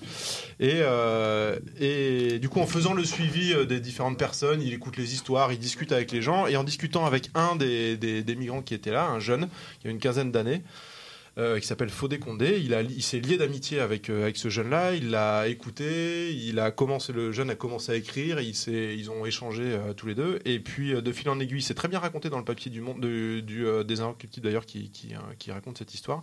Euh, Fabien Vellman l'a, accueilli chez lui, de fil en aiguille, il lui a remis le pied à l'étrier, il s'est inscrit euh, pour faire des études, il- le jeune est maintenant en BTS ou quelque chose Ouais, comme ça. il a passé son bac et il est en Voilà, euh, ça fonctionne plutôt bien, il s'est intégré. Et pour une histoire purement administrative, euh, il est déclaré euh, illégal sur le territoire. Et euh, donc du coup ça a fait tout un foin parce que ce gamin-là ne peut pas retourner. c'est, alors je crois qu'il est originaire de Guinée-Conakry, qui n'est pas un pays qui est en guerre. mais malgré tout, qui est suffisamment misérable pour que ce, ce, ce pauvre, ce pauvre gamin ait traversé la moitié de l'Afrique et, et la Méditerranée pour venir chez nous. Et, et du coup, il est dans cette situation d'illégalité. En tous les cas, d'illégalité administrative, mais de quand même Mm.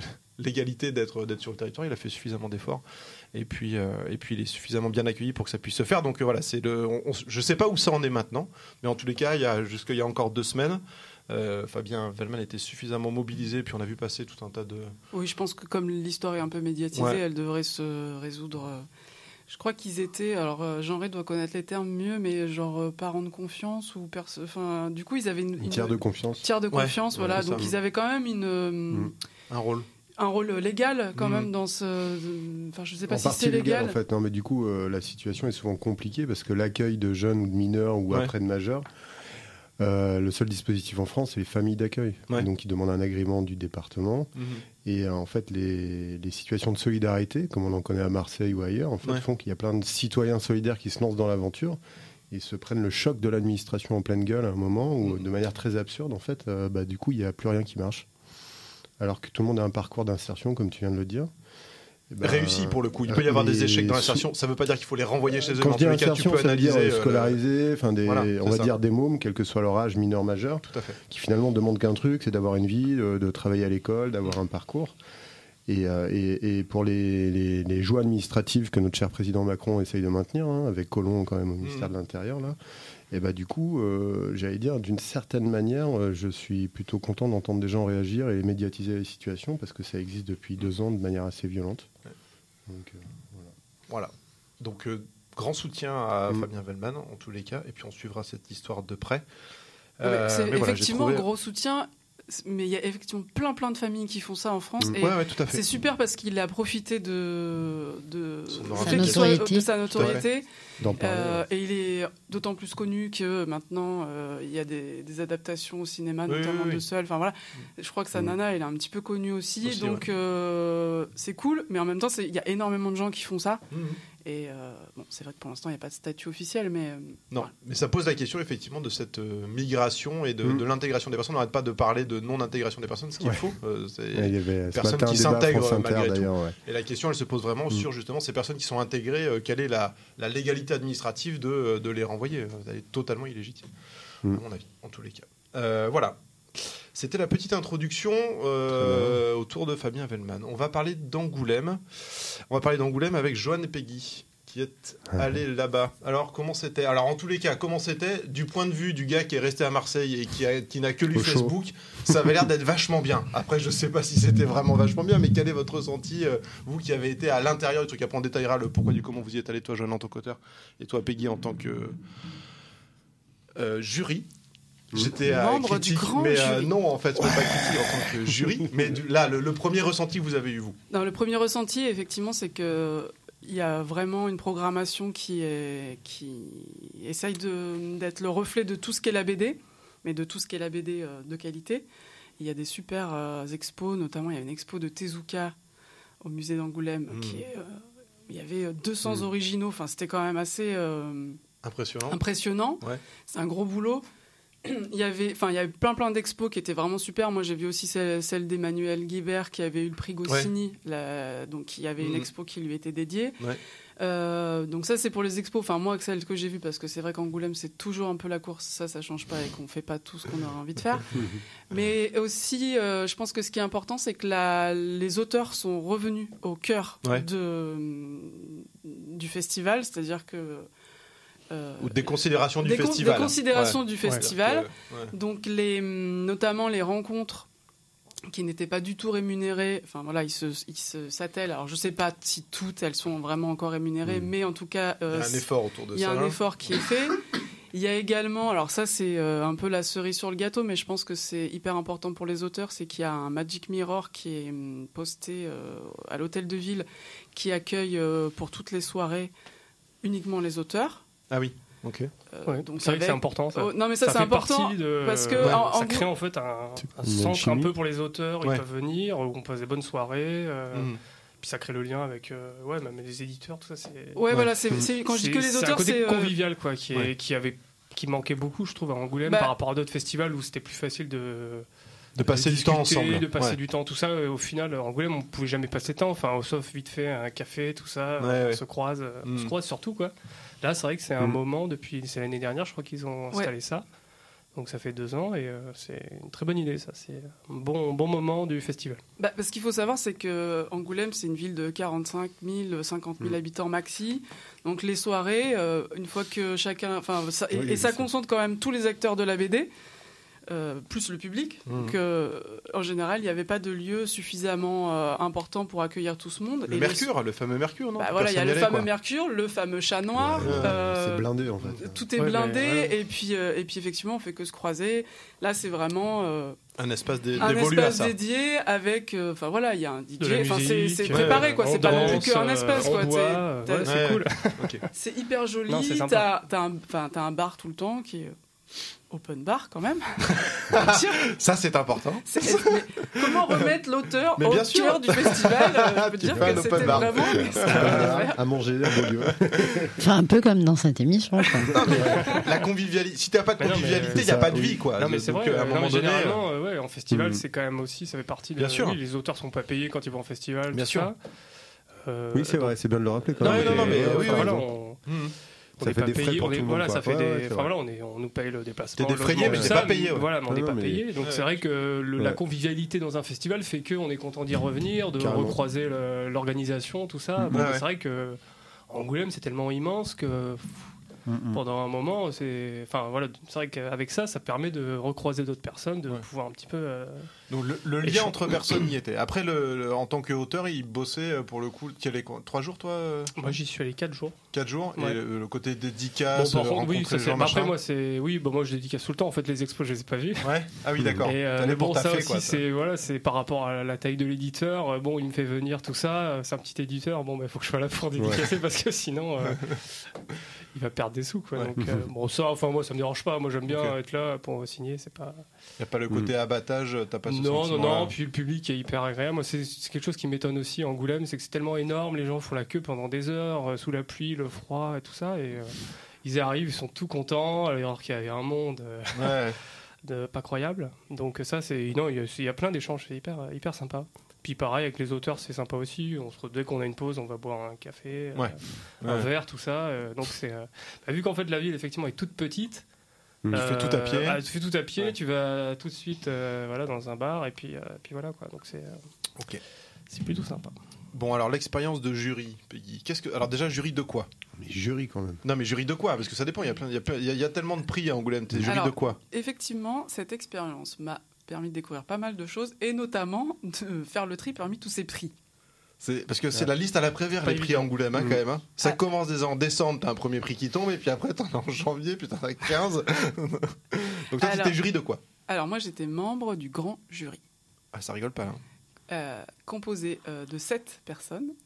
Ouais. Donc le président du jury c'était Guillaume Bouzard. Ouais. J'aurais pu plus Tomber mal pire, tomber. ouais. Ah, c'est Ouais, pas mal, c'est ouais. pas mal. Euh, le- euh, donc il y a sept personnes, donc il y a deux auteurs. Le deuxième auteur c'était euh, c'est Camille Jourdi. Ah super. Euh, Il y avait donc deux journalistes, Clara Dupont-Mono qui est Ouais. à France Inter et Marianne, Ouais ouais. Lucie Servin qui a bossé euh, bah, pour ce que vous connaissez, elle a bossé pour Arg. Elle Ah faisait oui, des c'est vrai. articles Mm. et elle, Oui, a, elle, elle bosse pour l'UMA, pour les cahiers dessinés. Oui oui d'accord. Euh, et après deux personnes qui sont donc euh, moi, la libraire. Ouais ouais. Donc euh, bon, après c'est vrai que je fais partie certainement d'un, de, comment on dit, une sélection euh, d'un quota. euh, D'un certain cercle de libraires ou non, non d'un quota de euh, filles, je pense. Ah d'accord. D'un cercle de libraires, T'étais c'est la minorité visible qui ou quoi, un non peu installé avec expérience. Oui, non, mais alors après, euh, je pense qu'effectivement, ils ont demandé, euh, enfin, d'après ce que j'ai compris, ils ont demandé à un libraire parisien euh, qui fait partie du jury de sélection. Je D'accord. t'expliquerai avant. Enfin, Ouais. Après Après, comment c'est fait. de comment euh, en, en amont ils sélectionnent, euh, parce que moi j'ai lu 45 BD D'accord. qui avaient été en amont Oui. sélectionnés parmi tout ce que les éditeurs envoient. D'accord. Et il y avait deux autres personnes qui sont en général des gens qui sont pas de la bande dessinée. Mhm. Donc cette année c'était Bruno Podalides, Ouais. le réalisateur, Ouais. et euh, Marco Prince de FFF. Ah cool. Ok d'accord. Ah oui oui, oui, oui, d'accord ok. Oui ok. D'où le choix musical D'où le après. choix musical. Putain, génial Ah, mais tu réfléchis et tout, c'est un Du truc de fou, fou, quoi. Heureusement qu'on est là, Greg. Ah ouais, non, c'est bien, c'est bien. Tu sais, Il y en a qui bossent pour cette émission, c'est dingue. Mm, mm, mm. Donc, alors Donc- comment ça se passe là? Vous vous retrouvez tout dans une pièce, vous mettez des gifs et c'est celui qui est encore debout à la fin qui. Alors, on s'est déjà rencontrés une fois, euh, début janvier. Ouais. Parce- À Paris? À Paris. Ouais. Parce qu'il y a, euh, pour une raison de communication, euh, une sélection parmi les 45 qui sont au départ, les 10 potentiels fauves d'or. D'accord. Donc on s'est vu pour, euh, parmi ces 45, choisir lesquels seraient les potentiels fauves d'or. Et le festival, le festival a besoin de Hmm. communiquer sur ces 10-là. D'accord. C'est un truc qu'on pourrait discuter, mais en tout cas, ça nous a permis de nous voir une fois avant. C'est une journée? Juste vous montez, Un vous repas. discutez Un, un repas, oh, putain, oui, il faut aller vite hein, pour faire du lien là, Oui, c'est compliqué. quand hein. tu viens de Marseille pour aller faire un repas, c'est... Ouais. Euh, donc en- déjà là c'était pas mal parce qu'on a pu quand même un peu se, Se palper se quoi. palper, voir Ouais. un peu euh, sur quel pied Qui on pouvait danser. Et, euh, et surtout ça nous a permis de réfléchir après sur des choses qu'on avait laissé passer. Enfin voilà, parce que les débats on se laisse un peu porter par des trucs et on était venus en, en voulant absolument défendre un truc et puis Ouais. on est tous partis quand même avec un petit regret. un, un peu frustré. Et- Vous êtes resté en contact après euh, Alors moi je suis restée en contact avec Lucie Servin parce que je la connaissais avant. Ouais, ok. Euh, donc, et sinon, on se voit le samedi, Ouais. donc le samedi d'Angoulême, euh, et on se, on s'est vu de 11h à 15h. D'accord. Donc c'est quand même très court. Ouais. C'est, d'où l'importance de cette vue quand même avant, parce que... euh, Ah, vous arrivez pas le jeudi et puis vous vous croisez patati patata, on boit des non, coups, ça alors rigole, et on qu'est-ce est tous arrivés le machin, tout ça. Et on s'est croisés euh, que pour ceux qui se connaissaient, mais on s'est pas, Ah ouais. on s'est pas vu. euh, D'accord. Vous débattez pas pendant 4 jours, euh, tchatchachi, et moi j'en pense ça, et toi t'en penses quoi, et je vais t'acheter, tiens, tu veux pas 500 euros pour non, payer ça par tu contre, il y a effectivement des gens du genre euh, Claude de Saint-Vincent, qui est un peu le boss de Média Participation, donc Dupuis d'Argo Lombard, Ouais. qui a essayé d'approcher Bruno Podalides pour lui expliquer ce que ça pouvait être un fauve d'or. Ça y est, les deux sous table s'expriment. Mais non, mais il est sympa, bah, il, est, il Il rend est service, sympa. il est Il dit que quand même, ça devrait être euh, grand public. euh, Sachant qu'il y avait un livre dans la sélection qui restait en compétition qui le concernait, c'était euh, dans la combi de Thomas Pesquet. Voilà, bon. C'était certainement euh, un hasard qui ah, se soit voilà. croisé comme ça.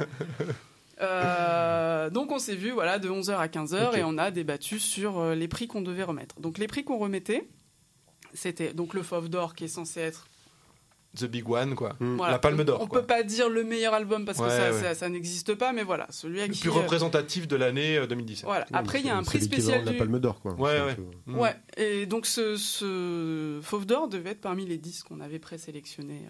Attends, juste, En et sur le d'Or, est-ce qu'il y a des exigences de la part du festival de dire bon voilà, faut Pas que du c'est tout. c'est tel, euh, Non. tu vois, non telle entrée, telle entrée, non voilà. Non. Tu En vois, fait, il y à, avait. à- à Cannes, t'as un espèce de, de, de- voilà, petit tu, peux, format, tu ouais. peux pas avoir euh, Cloverfield, tu vois, qui devient Palme d'Or, c'est pas possible. Non. tu vois, non, il y a pas. Ok. Pas du tout. Et il y a une seule personne du festival qui assiste au débat, c'est Stéphane Beaujean, donc le directeur artistique. Ouais. Enfin, c'est le, c'est le gars qui fait tout dans ce festival. Oui, oui. Ça, j'en reparlerai On en après parlera parce après, que ça. Et donc euh, voilà, il n'y a pas. beau- D'accord. Et il y a non, il y avait vraiment Il n'y a pas, de, ligne éditoriale, on va dire. Non, il n'y a pas du tout de ligne éditoriale et il n'y a pas de euh, non, il y a rien. Ok. On aurait pu le donner. Enfin, vraiment, on était complètement libre là-dessus. Donc vous passez du temps pendant 4 heures tous ensemble à débattre. C'est ça. Ok. Donc les prix qu'on remettait, donc avait Ouais. le fameux Fauve d'or. Ensuite, il y a le prix spécial du jury. Ouais. Le prix du patrimoine. Donc ça, c'est une sélection à part où il y avait huit titres à lire. Donc c'est des titres qui ont plus de 30 ans, euh, enfin c'est c'est, euh, qui récompensent à la fois le livre et le travail de l'éditeur parce que souvent, enfin il y, avait des trucs qui étaient euh, de 1900, euh, des grands Oui. journaux qui avaient été ça c'est euh, 2024 qui avait fait ça. Oui. Donc ça, ça peut aussi récompenser un travail éditorial. D'accord. Ok. Et dans les autres prix qu'on remettait, c'est le prix Révélation, donc quelqu'un qui a fait moins de trois livres, et Ouais. le prix de la série. Donc euh, avec plus de trois livres, enfin Mhm. une série Oui, avec oui, déjà oui, plus de trois titres par. Ouais, ouais. Ok. Parce qu'il y a d'autres prix qui ont été remis. euh, Ah oui, non, mais il y en a même- chier, à ouais. cette- alors, les- je parle des prix qui ont été remis à cette même cérémonie. en Ouais, fait. Il y a le prix euh. SNCF Polar là. SNCF Polar et le Mhm. prix Cultura. Oui. Donc ce sont deux prix de public, ça. C'est-à-dire que c'est des sélections qui sont faites en amont, mais c'est le public qui vote. Il y a un prix jeunesse aussi. euh, Alors le prix jeunesse, Leclerc ou je sais c'est pas quoi. c'est- alors je sais pas par qui il est remis, mais le prix jeunesse est à part. D'accord. Il n'est pas il est pas remis euh, lors de cette euh, cérémonie D'accord. et il est euh, remis par des scolaires. D'accord. De même que le prix Goscinny qui est remis en décembre. Et le prix Goscinny est Ouais. remis en décembre. Et euh, c'est euh, j'ai oublié son prénom, mais c'est Arambat qu'il a eu pour euh, Oui, oui, c'est ça, Opération ouais, pour Opération Copperfield que Copperfield, vous ouais. aviez Ouais, ouais. chroniqué. Euh, mais par contre, le prix est remis. euh, Ah non, il n'était pas remis euh, lors de cette cérémonie, mais euh, Non, non, il était- c'était déjà fait. c'est déjà fait. Donc lui, par contre, va bénéficier d'une exposition. Le prix Goscinny Ouais. bénéficie systématiquement d'une exposition sur l'année suivante. Et ensuite, il y a aussi le euh, Grand Prix. que, Ah, putain, euh, ouais. Le Grand Prix, c'est euh, euh, une sorte de prix remis pour l'œuvre. Et À un c'est le- auteur, pour ouais. un auteur, Un- et c'est un le- ancien, quoi. c'est un, Ok. plutôt un ancien du coup, et c'est le président de, Oui, de l'année futur. suivante. Alors Donc, cette année, c'est qui a eu quoi? Corben. Alors, alors vous, c'est Corben. Ah, ben oui, c'est vrai. Alors ça, c'est les auteurs qui ont C'est voté parce que depuis, quel- depuis deux ans ou trois ans, c'est Oui, les c'est les auteurs qui votent. votent. Donc peut-être que toi, tu peux en vrai. voté, toi, Joël? Euh, bah non, parce qu'en fait, euh, j'arrive trop tard, mais j'étais très content que ce soit Corben qui Oui, l'ait c'est bien Corben. ouais. Donc non, moi ça m'a fait très plaisir. Mais oui, enfin, euh, ouais, c'est pareil. C'est vrai que c'est depuis quelques années ils Oui, oui, ils ont un peu modifié ça auteurs, et ouais. ouais, bah, que les auteurs votent, pourquoi pas. euh. Mais c'est plutôt pas mal. C'est justement, plutôt pas mal, ouais, ouais, ouais. Que, Que, les pères choisissent euh, comme des ça, anciens qui ouais, un peu, qui ouais, ont ouais. inspiré, Donc, dire. donc ouais. Corben est grand président euh, du monde pour la prochaine. Ouais, ça Le- belle d'Or. Alors, hein. le d'Or, quel- quel- quels ont été les débats? Alors, c'est qui déjà? Qui est-ce qu'il a eu Et quels ont été les débats? Le Fauve d'Or, c'est la saga de Grémer. De Dont on a parlé au cri du palme. de Jérémy Moreau. Alors ça, Qu'on ça a fait ardemment plaisir. soutenu. Ouais, Et ouais, ça, ouais, ouais, hein. euh, eh ben, il était, il était vraiment super ému d'avoir ce prix. Et c'est, euh, nous on le savait pas quand on, on l'a, on l'a choisi, mais c'est un, c'est un enfant d'Angoulême, c'est-à-dire qu'il a eu le prix scolaire, il a eu le prix jeune talent, et il a eu le Fauve d'or. D'accord. Donc, euh, oui. Un beau parcours. beau parcours, Une euh, continuité dans le parcours. Ok. Mais euh, alors, est-ce que vous êtes euh, arraché les yeux pour en arriver là ou est-ce que ça a fait l'unanimité euh, Oui, non, mais effectivement, c'est le meilleur. Enfin, le- celui qui fait le plus le compromis, du moins. À chaque fois, on en est arrivé assez facilement à deux titres. Donc, euh, Hmm. pour chaque prix, en fait, on est arrivé euh, assez facilement, et ensuite on a débattu. C'était qui l'autre alors, du coup? Non, Alors- si, moi je veux bien dire, ça, ça me dérange pas. Le, Ouais. le Fauve d'Or, en fait, c'est joué entre euh, la saga de Grémer et La Terre des Fils de JP. Eh ouais. D'accord. C'est deux Ah livres non, mais c'est faisaient- bien. Non, mais tu vois, bah, on a bien fait de demander parce que JP, quand même, marche, une bonne raison, notoriété déjà Alors, bien en établie. fait, c'est deux livres qui ont fait l'unanimité Ouais. du jury. Par Ça contre, la les question, qu'on hein. s'est, Ouais. la question qu'on s'est posée aussi, c'est à qui on donne un prix. Ouais. Et que JP a déjà eu un Fauve d'Or Ouais. il y a une dizaine d'années. Mm, mm. Et, en- et la, La Terre des Fils a déjà eu une grosse Mm. visibilité Ouais. et déjà plusieurs prix. C'est vrai. Oui, oui. Mm. Donc euh, c'était ça, on avait envie de défendre euh, aussi euh, un jeune auteur, enfin voilà, sûr, qui, ouais, qui ouais. avait quand même, qui a en plus. C'est aussi à ça que sert le prix. Enfin, je veux Ouais, dire, ouais, euh, si on peut, ça permet de mettre un coup de projecteur euh, sur Tout un et tout Ouais ça. ouais, c'est à Ouais, quoi ouais. sert à quoi sert le prix? Et là là c'est vrai qu'on s'est posé des questions qui étaient de l'ordre de euh, plus de l'ordre de euh, on a adoré quoi. C'est euh, Ouais. L'autre débat, c'était euh, pour le prix spécial du jury. Ouais, Donc c'est euh, Les Amours suspendus de Marion Fayolle, qui est Ouais. édité chez Magnani. d'accord. Donc il y a un objet assez particulier. Enfin voilà, c'est une comédie euh, musicale en BD. Enfin, elle- je sais pas si vous voyez du coup ce qu'elle fait, mais c'est un style très. euh, elle a un style de dessin euh, très euh, surréaliste. Enfin voilà. Ouais. Et ça s'est joué avec euh, et qui, du coup qui n'a rien à voir avec lorsque j'essayais d'être quelqu'un de bien de Uli Loust. Ah oui, d'accord. Ouais, ouais, ouais. C'était un gros débat là. voir. Là, Ouais, là, ouais, c'était en fait style, ouais. D'accord. le gros débat il était là. D'accord. C'était un peu euh, la BD punk et la. BD Ouais, bourgeoise. ouais. D'accord. Ah, ok. Donc là, c'était un peu rude. Il y avait des débats, mais par contre, une fois qu'on a eu euh, fini euh, notre, notre boulot quand même et qu'on a pris une photo de- du palmarès, là, avant de le divulguer, on était quand même tous super contents de là où on était Mm. arrivé. Ouais. Après, c'est sûr, tu sais, c'est un peu quand tu fais des primaires en politique, c'est que d'un coup, tu Mm. t'arraches, machin, et puis après, tu fais non, mais en fait, c'est bon, on est potes, t'inquiète. Bon, c'était un peu ça, sur, euh, notamment sur le prix du jury, je pense que c'était là où on était le plus. euh, et le prix Révélation, on l'a donné à Beverly, qui est une BD américaine qui, est- qui a été traduite et éditée chez Presque Lune, Ouais. qui, était, qui est un- une super chronique euh, sociale de la euh, société américaine, euh, blanche, euh, complètement. euh, Beverly, je vois même pas euh, rien, j'ai aucune c'est un, une- c'est- un dessin qui pourrait faire penser un peu à Chris Ware. ou- Mais c'est un, un- un auteur qui a quand même beaucoup de personnalité. Enfin, je veux dire, il n'est pas du tout dans la. Ok. Et euh, le prix de la série. Et ça, on était très très fiers.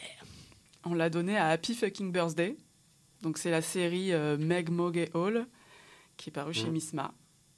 Alors pour ceux qui n'ont pas lu, je vous conseille parce que Mm. c'est quand même le Ah, truc le lu, plus vais- déjanté de la Terre. Je vais, je vais le faire. C'est une... C'est euh, ah, vois pas. Non, ah ouais. Là, Moi, j'étais super, super contente. Ah ouais C'était le- C'est le quatrième opus, là. Donc, le titre de cet opus, c'est Happy Fucking Birthday.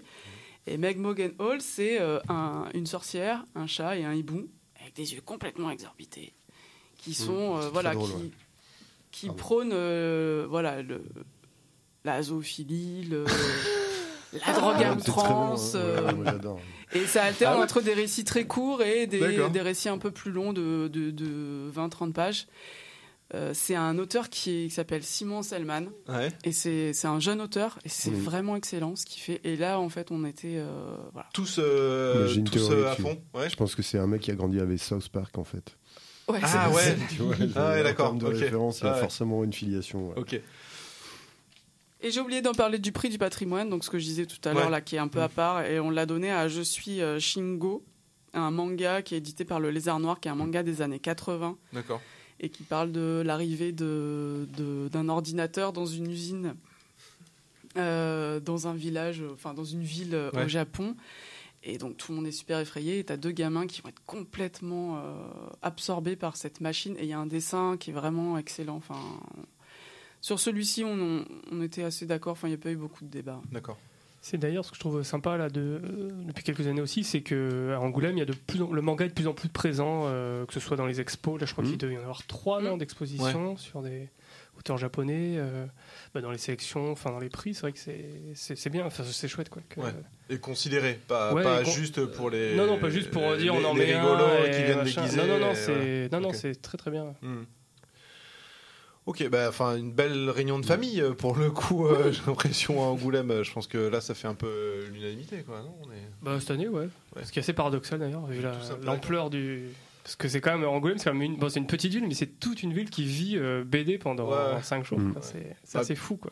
Puis elle revient, enfin le festival revient d'un peu loin quand même. euh, Entre Oui, oui, les en plus, dissensions organisationnelles et ouais. euh, financières qu'il y a eu euh, Ouais, ces ouais, quelques dernières années, à un moment donné, ça tanguait tellement qu'on s'est demandé si ça allait perdurer ou quoi, ouais. et Mm, mm. si jamais ça perdurait, sous quelle forme. Donc euh, en fait, ils Mm. ont su bien rebondir. Un mot sur Stéphane Beaujean peut-être, euh, Oui, sans lui attribuer Mm. toute la réussite, mais Non, malgré tout, il a l'air d'avoir quand même pas mal œuvré le Déjà, gars. lui, en tant que directeur artistique, je pense qu'il a, il travaille vraiment au fait que tout soit représenté. Ouais, Donc, ce qu'il explique assez bien, c'est que comme c'est la seule, euh, c'est le seul festival, gros festival de BD en France, toutes les attentes sont concentrées sur ce festival. Mm. Donc, il faut. euh, c'est le seul festival international de Mm. bande dessinée en France. Mais qui du coup c'est le seul Absorbe qui attire. tout. Voilà, il sûr, absorbe, il absorbe tout, tout. la presse. France euh, Inter les- se déplace. voilà, euh, c'est euh, euh, ouais, non mais c'est sûr. Et, et du coup, il a vraiment cet enjeu de, de- de contenter tout le monde Ouais. sans euh, servir la soupe non plus. Oui, Donc oui, c'est oui. vrai que le manga est très présent, les auteurs américains aussi.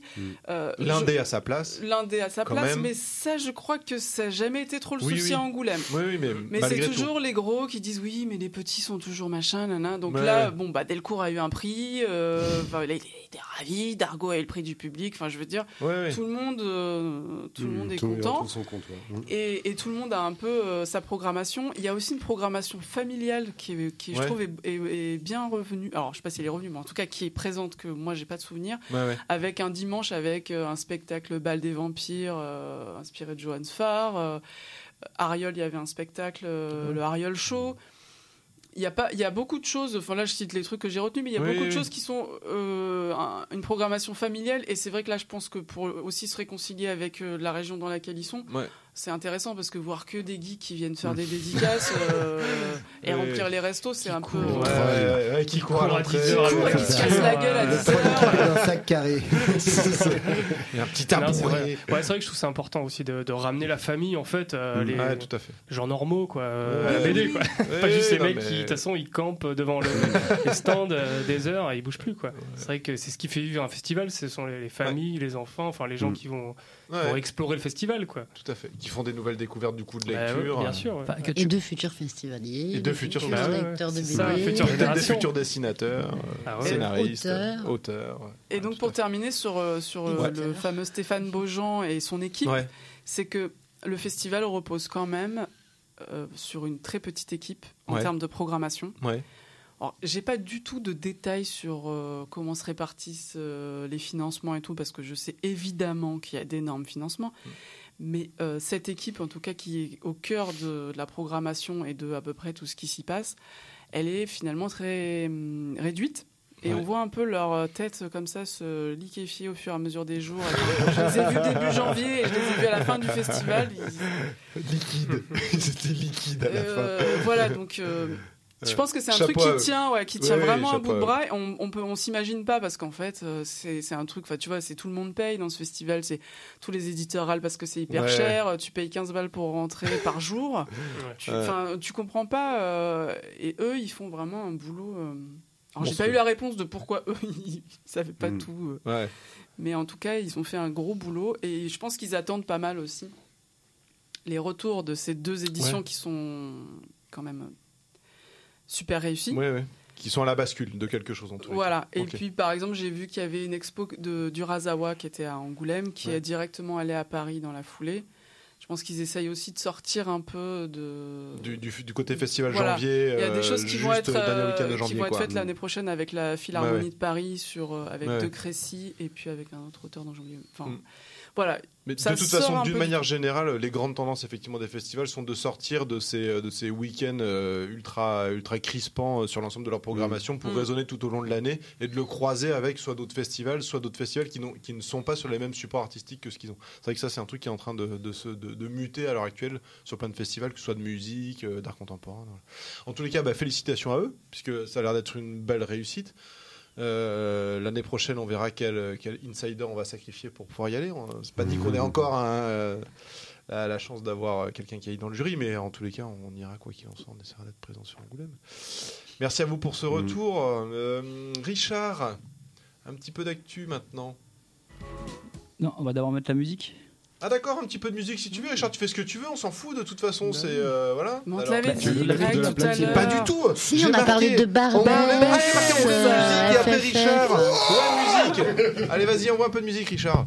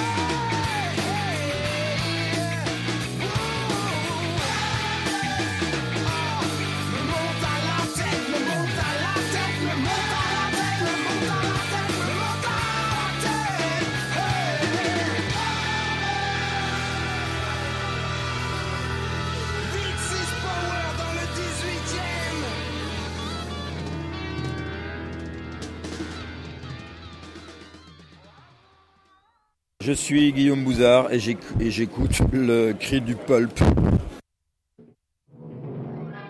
maintenant, les actualités.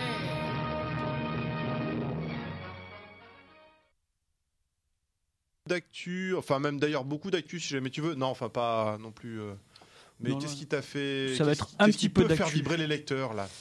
Euh, alors, vibrer lecteur, je sais pas, mais moi, ce qui m'a fait vibrer. L'électrice. Et l'électrice. Électrice, évidemment, ouais, ouais. Les lecteurs et les lectrices. Euh, avec Comment la- on fait le truc inclusif euh, à l'oral C'est ça, ouais. C'est compliqué à l'oral.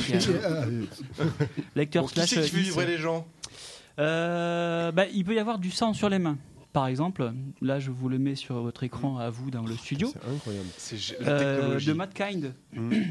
donc auteur américain, qu'on a, on en a déjà parlé ici. Euh, c'est Johan qui en avait parlé parce que c'était le scénariste de Poppy et le lagon perdu.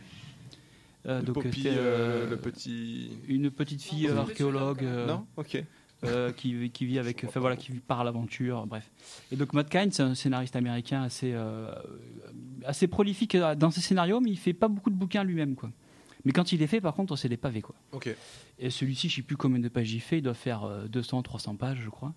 Et c'est une ambiance polar. euh, et il aime bien, lui, dans ses scénarios, vraiment, euh, il, il- perdre son lecteur. Mais perdre son lecteur pour mieux le retrouver à la fin.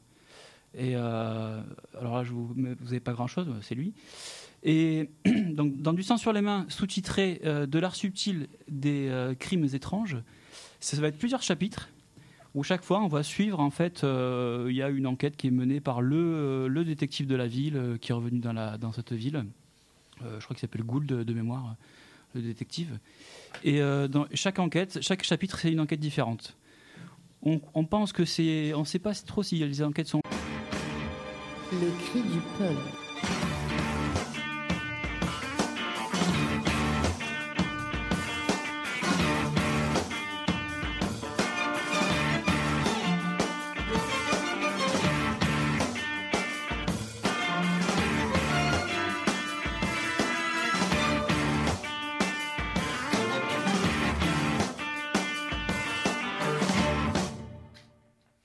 Bonsoir, bonsoir Marseille, bonsoir tout le monde et bienvenue au Cri du Pulp.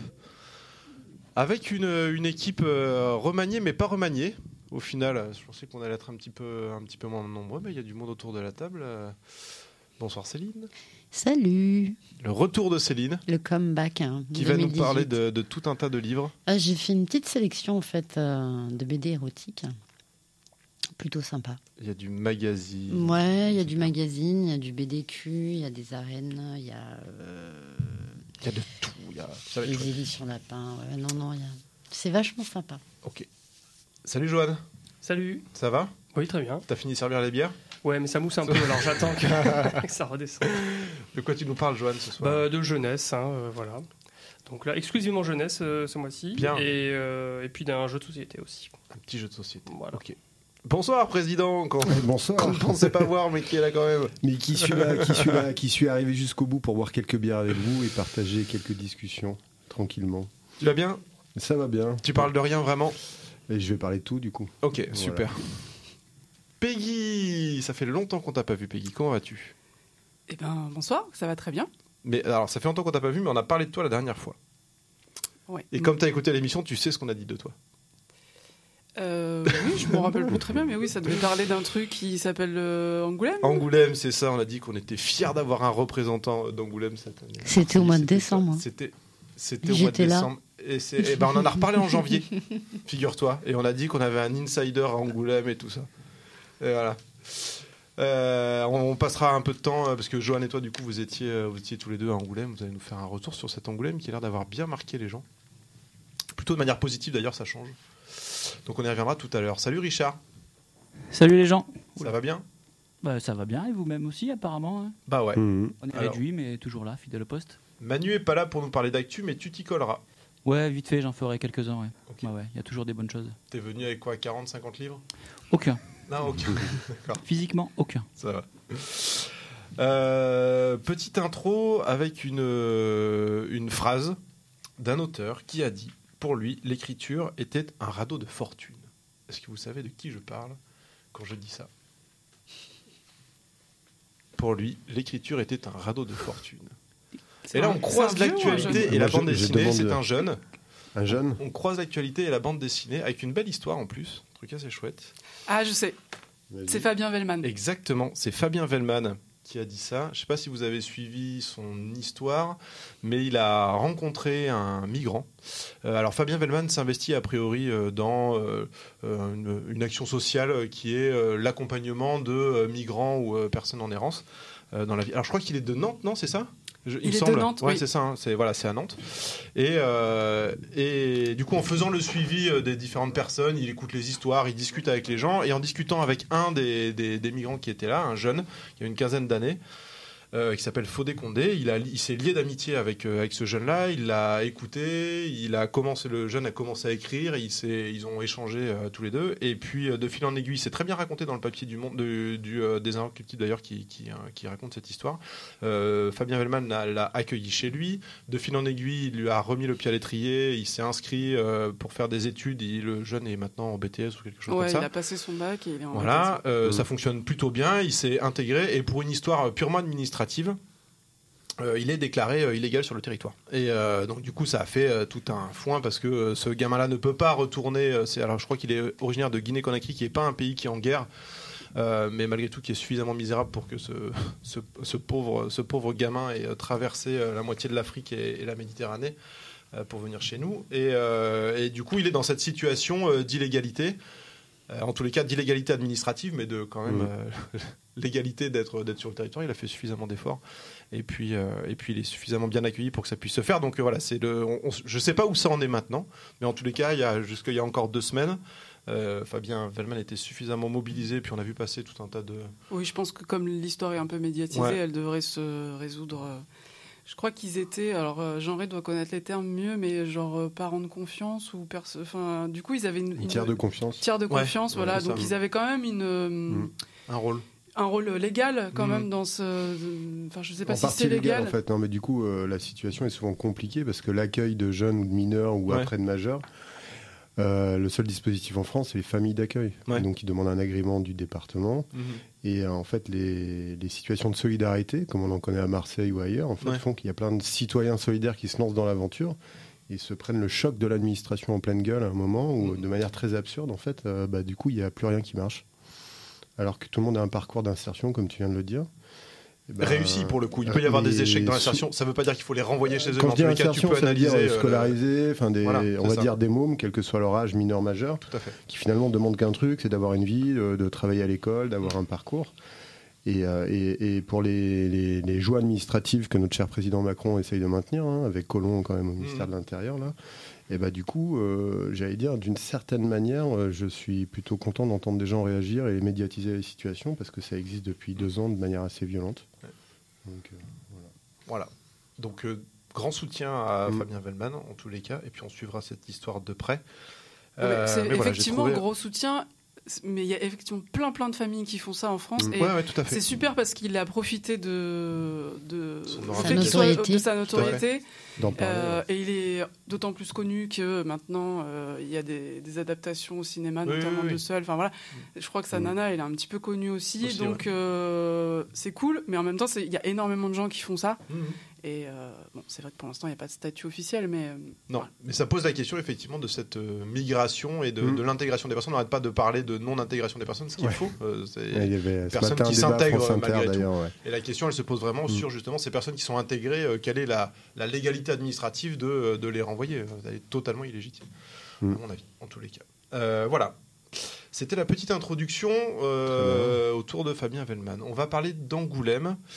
On va parler d'Angoulême avec Joanne Peggy qui est Ah. allé là-bas. Alors comment c'était? Alors en tous les cas, comment c'était? Du point de vue du gars qui est resté à Marseille et qui, a- qui n'a que lu Au. Facebook Ça avait l'air d'être vachement bien. Après, je sais pas si c'était vraiment vachement bien, mais quel est votre ressenti, euh, vous qui avez été à l'intérieur? Du truc Après, on détaillera le pourquoi du comment vous y êtes allé, toi, Joanne, en tant qu'auteur, et toi, Peggy, en tant que euh, jury. J'étais à Membre du critique, grand mais euh, non, en fait, pas critique en tant que jury. Mais du- là, le, le premier ressenti que vous avez eu, vous Non, le premier ressenti, effectivement, c'est que il y a vraiment une programmation qui est qui essaye d'être le reflet de tout ce qu'est la BD, mais de tout ce qu'est la BD euh, de qualité. Il y a des super euh, expos, notamment il y a une expo de Tezuka au musée d'Angoulême Mm. qui est, euh, il y avait 200 Mm. originaux. Enfin, c'était quand même assez euh, Impressionnant. impressionnant. Ouais. C'est un gros boulot. Il y avait, enfin, il y avait plein plein d'expos qui étaient vraiment super. Moi, j'ai vu aussi celle, celle d'Emmanuel Guibert qui avait eu le prix Goscinny. La- donc, il y avait une Mhm. expo qui lui était dédiée. Ouais. Euh, donc ça, c'est pour les expos. Enfin, moi, celle que j'ai vue, parce que c'est vrai qu'Angoulême, c'est toujours un peu la course. Ça, ça change pas et qu'on fait pas tout ce qu'on aurait envie de faire. Mais aussi, euh, je pense que ce qui est important, c'est que la- les auteurs sont revenus au cœur Ouais. de, du festival. C'est-à-dire que euh, Ou des considérations du des festival. des considérations Ouais. du festival. Ouais. Donc les, notamment les rencontres qui n'étaient pas du tout rémunérées. Enfin voilà, ils se, ils s'attellent. Alors je sais pas si toutes elles sont vraiment encore rémunérées, Mm. mais en tout cas, Il y euh, a un effort autour de il y a ça. un effort qui est fait. Il y a également, alors ça c'est euh, un peu la cerise sur le gâteau, mais je pense que c'est hyper important pour les auteurs, c'est qu'il y a un Magic Mirror qui est hum, posté euh, à l'hôtel de ville, qui accueille euh, pour toutes les soirées uniquement les auteurs. Ah oui, ok. Euh, Ouais, donc c'est vrai que c'est avec- important. Ça. Oh, non mais ça, c'est fait important partie de- parce que ouais, en- en ça crée en fait un, un centre un peu pour les auteurs. Ouais. Ils peuvent venir, où on passe des bonnes soirées. euh, Mhm. Puis ça crée le lien avec euh, ouais, même les éditeurs, tout ça. C'est Ouais, voilà, c'est c'est- quand je dis c'est- que les c'est un auteurs, côté c'est euh, convivial quoi, qui, est, Ouais. qui avait qui manquait beaucoup, je trouve, à Angoulême Bah- par rapport à d'autres festivals où c'était plus facile de De passer du temps discuter, ensemble. de passer Ouais. du temps, tout ça. Et au final, Angoulême, on pouvait jamais passer de temps. Enfin, sauf vite fait un café, tout ça. Ouais, on ouais. se croise, euh, on se croise surtout quoi. Là, c'est vrai que c'est un Mm. moment depuis c'est l'année dernière, je crois qu'ils ont installé ça. Donc ça fait deux ans et euh, c'est une très bonne idée, ça. C'est un bon, bon moment du festival. Bah, parce qu'il faut savoir, c'est que Angoulême, c'est une ville de 45 000, 50 000 Mm. habitants maxi. Donc les soirées, euh, une fois que chacun, enfin, ça- et, Oui, et ça concentre quand même tous les acteurs de la BD. Euh, plus le public. Mm. Donc, euh, en général, il n'y avait pas de lieu suffisamment euh, important pour accueillir tout ce monde. Le Et Mercure, le fameux Mercure, non Bah voilà, il y a le allait, fameux quoi. Mercure, le fameux chat noir. Ouais, euh, C'est blindé en fait. tout est Ouais, blindé ouais. et puis euh, et puis effectivement on fait que se croiser. Là c'est vraiment euh, Un espace dé- un à espace ça. dédié avec euh, enfin voilà il y a un DJ. c'est préparé quoi. C'est pas non plus qu'un espace quoi. c'est Ouais. cool. C'est hyper joli. T'as un enfin t'as un bar tout le temps qui est open bar quand même. Ça, c'est important. Mais comment remettre l'auteur au bien sûr. cœur du festival euh, Je peux Tu dire un que open c'était bar. vraiment faire. à manger à Beaulieu. Enfin, un peu comme dans cette émission. quoi. Non, mais la convivialité. Si t'as pas de convivialité, il c'est n'y a pas de vie, quoi. Non mais c'est vrai, à un euh, non, moment donné, généralement, euh, ouais, en festival, Mhm. c'est quand même aussi, ça fait partie de Bien sûr. oui, les auteurs sont pas payés quand ils vont en festival, Bien tout sûr. ça. Euh, Oui, c'est vrai, c'est bien de le rappeler quand Non, même. non, non, mais oui, oui, voilà. On, on Ça est fait pas payé, on est- voilà, ça fait des, enfin on est, on nous paye le déplacement. T'es défrayé, mais t'es pas payé. Voilà, mais on n'est pas payé. Donc c'est vrai que la convivialité dans un festival fait que on est content d'y revenir, de recroiser l'organisation, tout ça. Mhm. Mais ouais. c'est vrai que Angoulême c'est tellement immense que Mm, mm. pendant un moment, c'est, enfin voilà, c'est vrai qu'avec ça, ça permet de recroiser d'autres personnes, de Ouais. pouvoir un petit peu. euh, Donc le, lien je- entre personnes y était. Après, le, le- en tant qu'auteur, il bossait euh, pour le coup. Quoi, trois jours, toi euh, Moi, j'y suis allé quatre jours. Quatre jours Ouais. Et le, le côté Bon, dédicace, par contre, oui, ça les c'est. gens, bah, Après, moi, c'est, oui, bah, moi, je dédicace tout le temps. En fait, les expos, je les ai pas vus. Ouais. Ah oui, d'accord. Et, euh, mais pour bon, ça taffer, aussi, c'est voilà, c'est par rapport à la taille de l'éditeur. Euh, Bon, il me fait venir tout ça. C'est un petit éditeur. Bon, il faut que je sois là pour dédicacer parce que sinon, euh, il va perdre des sous, quoi. Ouais. Donc, euh, bon, ça, enfin, moi, ça me dérange pas. Moi, j'aime bien être là pour signer. C'est pas. Y a pas le côté abattage, t'as pas ce Non, non, non. Puis le public est hyper agréable. Moi, c'est quelque chose qui m'étonne aussi à Angoulême, c'est que c'est tellement énorme. Les gens font la queue pendant des heures euh, sous la pluie, le froid et tout ça. Et euh, ils arrivent, ils sont tout contents, alors qu'il y avait un monde. euh, Ouais. de pas croyable. Donc ça, c'est non, il y, a- il y a plein d'échanges, c'est hyper hyper sympa. Puis pareil avec les auteurs, c'est sympa aussi. On se dès qu'on a une pause, on va boire un café, euh, Ouais. un verre, tout ça. donc c'est bah, vu qu'en fait la ville effectivement est toute petite. Tu fais tout à pied. ah, tu fais tout à pied, Ouais. tu vas tout de suite euh, voilà dans un bar et puis euh, puis voilà quoi. Donc c'est euh, Ok. c'est plutôt sympa. Bon, alors l'expérience de jury, Peggy. Qu'est-ce que alors déjà jury de quoi? Mais jury quand même. Non, mais jury de quoi? Parce que ça dépend. Il y a plein, il y a, plein- il y a- il y a tellement de prix à Angoulême. T'es jury Alors, de quoi? Effectivement, cette expérience m'a permis de découvrir pas mal de choses et notamment de faire le tri parmi tous ces prix. Parce que c'est la liste à la Prévert Pas les prix à Angoulême hein, Mm. quand même. hein. Ça Ah. commence déjà en décembre, t'as un premier prix qui tombe et puis après t'en as en janvier, puis t'en as 15. Donc toi t'étais jury de quoi? Alors moi j'étais membre du grand jury, Ah ça rigole pas. Hein. euh, composé euh, de sept personnes. Ouais. Donc le président du jury c'était Guillaume Bouzard. Ouais. J'aurais pu plus Tomber mal tomber. Ah, ouais, c'est pas mal, c'est ouais. pas mal. Euh, le- euh, donc il y a sept personnes, donc il y a deux auteurs. Le deuxième auteur c'était euh, c'est Camille Jourdi. Ah super. Euh, Il y avait donc deux journalistes, Clara Dupont-Mono qui est Ouais. à France Inter et Marianne. Ouais ouais. Lucie Servin, qui a bossé, euh, bah, pour ce que vous connaissez, elle a bossé pour Arg. Elle Ah faisait oui, des c'est vrai. articles Mm. et elle, Oui, a, elle, elle bosse pour l'UMA, pour les cahiers dessinés. Oui oui d'accord. Euh, et après, deux personnes qui sont donc euh, moi, la libraire. Ouais ouais. Donc, euh, bon. Après, c'est vrai que je fais partie certainement d'un. De, comment on dit, une sélection euh, d'un quota. euh, D'un certain cercle de libraires ou non, non d'un quota de euh, filles, je pense. Ah d'accord. ok. Mais, euh, D'un cercle de libraires, T'étais C'est la minorité visible qui ou s'est quoi, un peu installé avec expérience. euh, Oui, non, mais alors années. après, euh, je pense qu'effectivement, ils ont demandé, euh, enfin, d'après ce que j'ai compris, ils ont demandé à un libraire parisien euh, qui fait partie du jury de sélection. Je D'accord. t'expliquerai avant. Enfin, Ouais. Après ouais, de Après, comment de comment euh, en, en amont ils sélectionnent, euh, parce que moi j'ai lu 45 BD D'accord. qui avaient été en amont Oui. sélectionnés parmi tout ce que les éditeurs envoient. D'accord. Et il y avait deux autres personnes qui sont en général des gens qui sont pas de la bande dessinée. Mhm. Donc cette année c'était Bruno Podalides, Ouais. le réalisateur, Ouais. et euh, Marco Prince de FFF. Ah cool. Ok d'accord. Ah oui oui, oui, oui, d'accord ok. Oui ok. D'où le choix musical D'où le après. choix musical. Putain, génial Ah, mais tu réfléchis et tout, c'est un de fou, fou, quoi. tu heureusement qu'on est là, Greg. Ah ouais, non, c'est bien, c'est bien. Putain, Il y en a qui bossent pour cette émission, c'est dingue. Mm, mm, mm. Donc, alors Donc- comment ça se passe là? Vous vous retrouvez tout dans une pièce, vous mettez des gifs et c'est celui qui est encore debout à la fin qui. Alors, on s'est déjà rencontrés une fois, Hmm? euh, début janvier. Ouais. Parce- À Paris?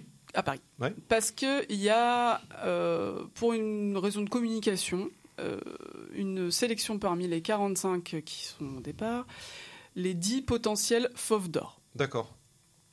Donc on s'est vu pour, euh, parmi ces 45, choisir lesquels seraient les potentiels fauves d'or. Et le Vous avez festival, le festival a besoin de Mm. communiquer sur ces 10-là. D'accord. C'est un truc qu'on pourrait discuter, mais en tout cas, ça nous a permis de nous voir une fois avant. C'est une journée? Juste vous montez, Un vous repas. discutez un, un repas, oh, putain, oui, il faut aller vite hein, pour faire du lien, là, Oui, c'est compliqué. quand hein. tu viens de Marseille pour aller faire un repas, c'est- Ouais. Euh, donc en- déjà là c'était pas mal parce qu'on a pu quand même un peu se, Se palper, se quoi. palper, voir Ouais. un peu euh, sur quel pied Qui on pouvait danser. Et, euh, et surtout, ça nous a permis de réfléchir après sur des choses qu'on avait laissé passer. Enfin voilà, parce que les débats, on se laisse un peu porter par des trucs et on était venus en, en voulant absolument défendre un truc et puis Ouais. on est tous partis quand même avec un petit regret. Un, un peu frustré.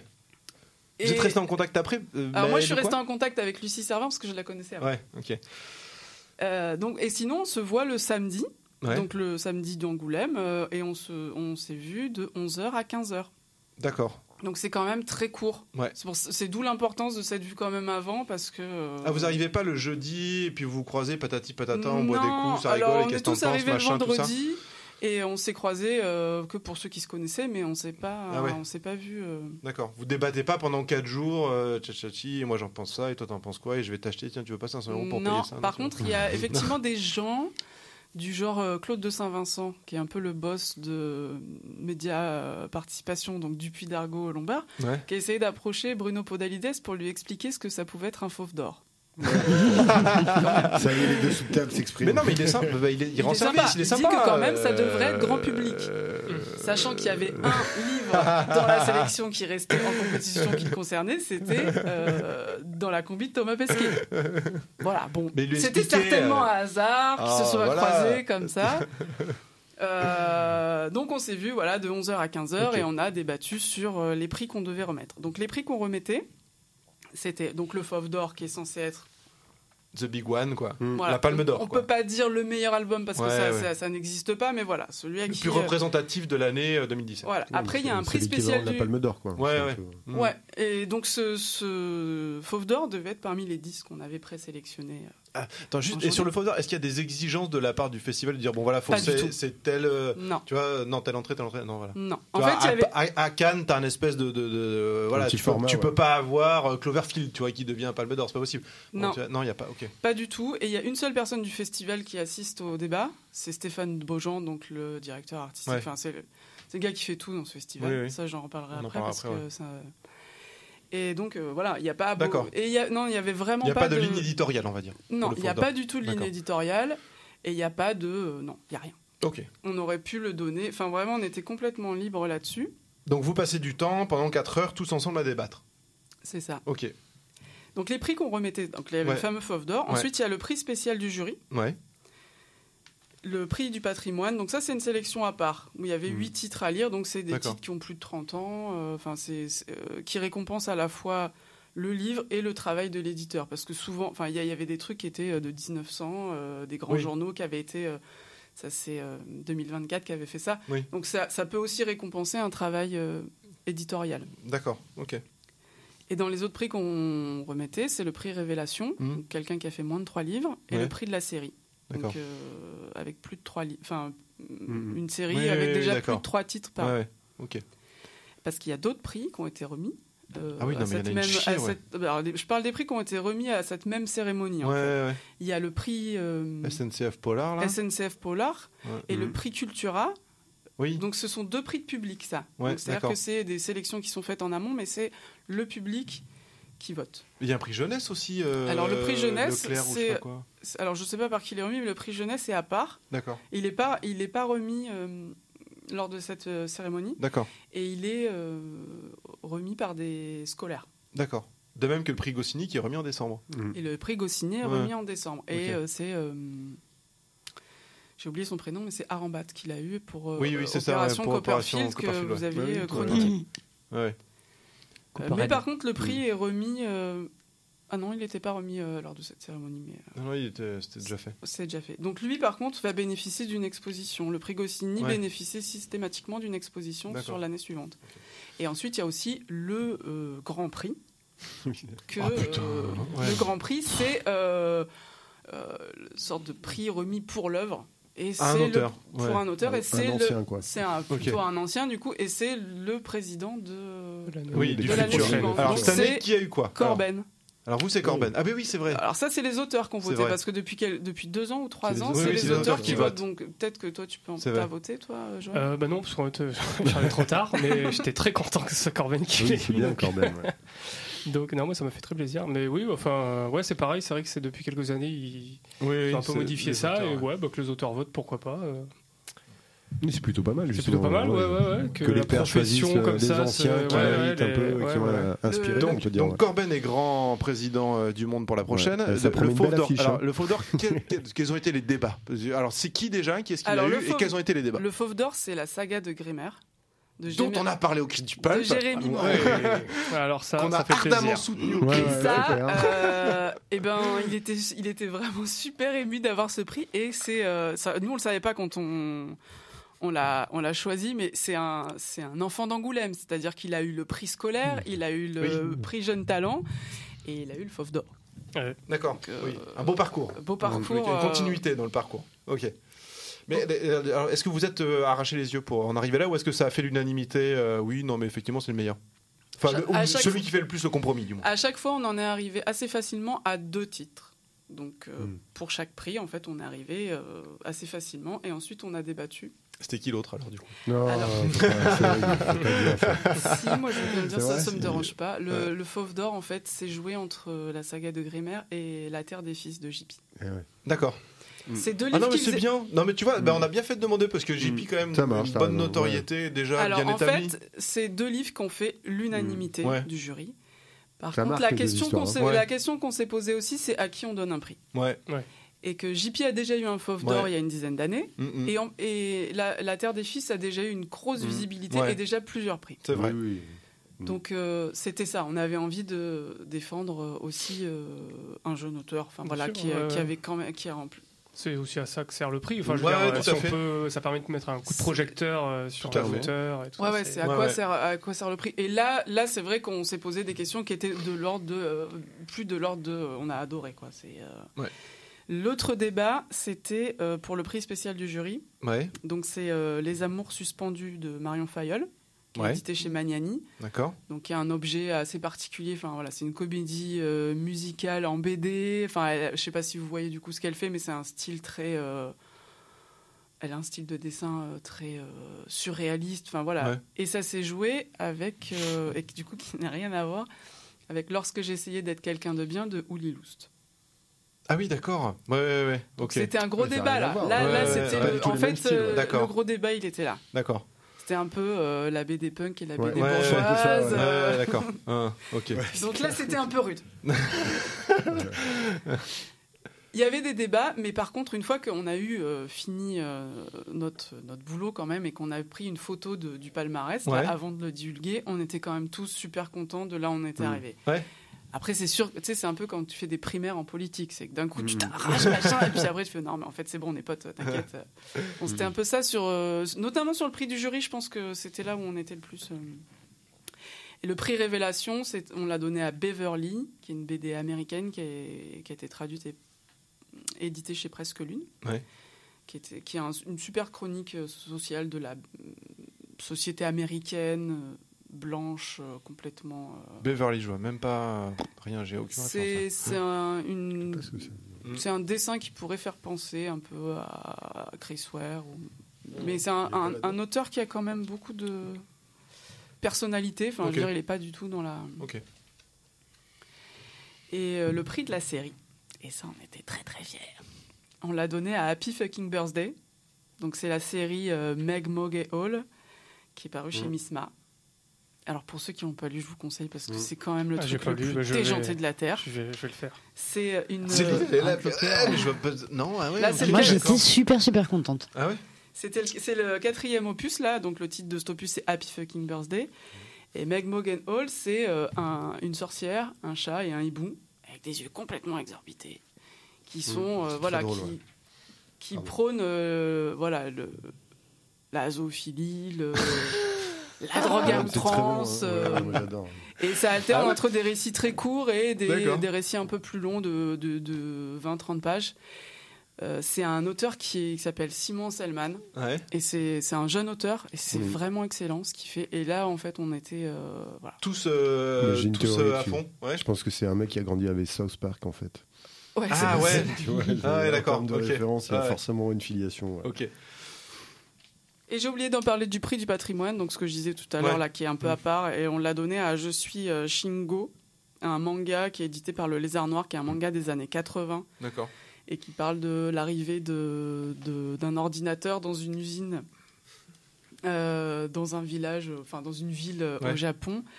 Et donc tout le monde est super effrayé, et t'as deux gamins qui vont être complètement euh, absorbés par cette machine, et il y a un dessin qui est vraiment excellent. Enfin, sur celui-ci, on, on était assez d'accord, enfin il n'y a pas eu beaucoup de débats. D'accord.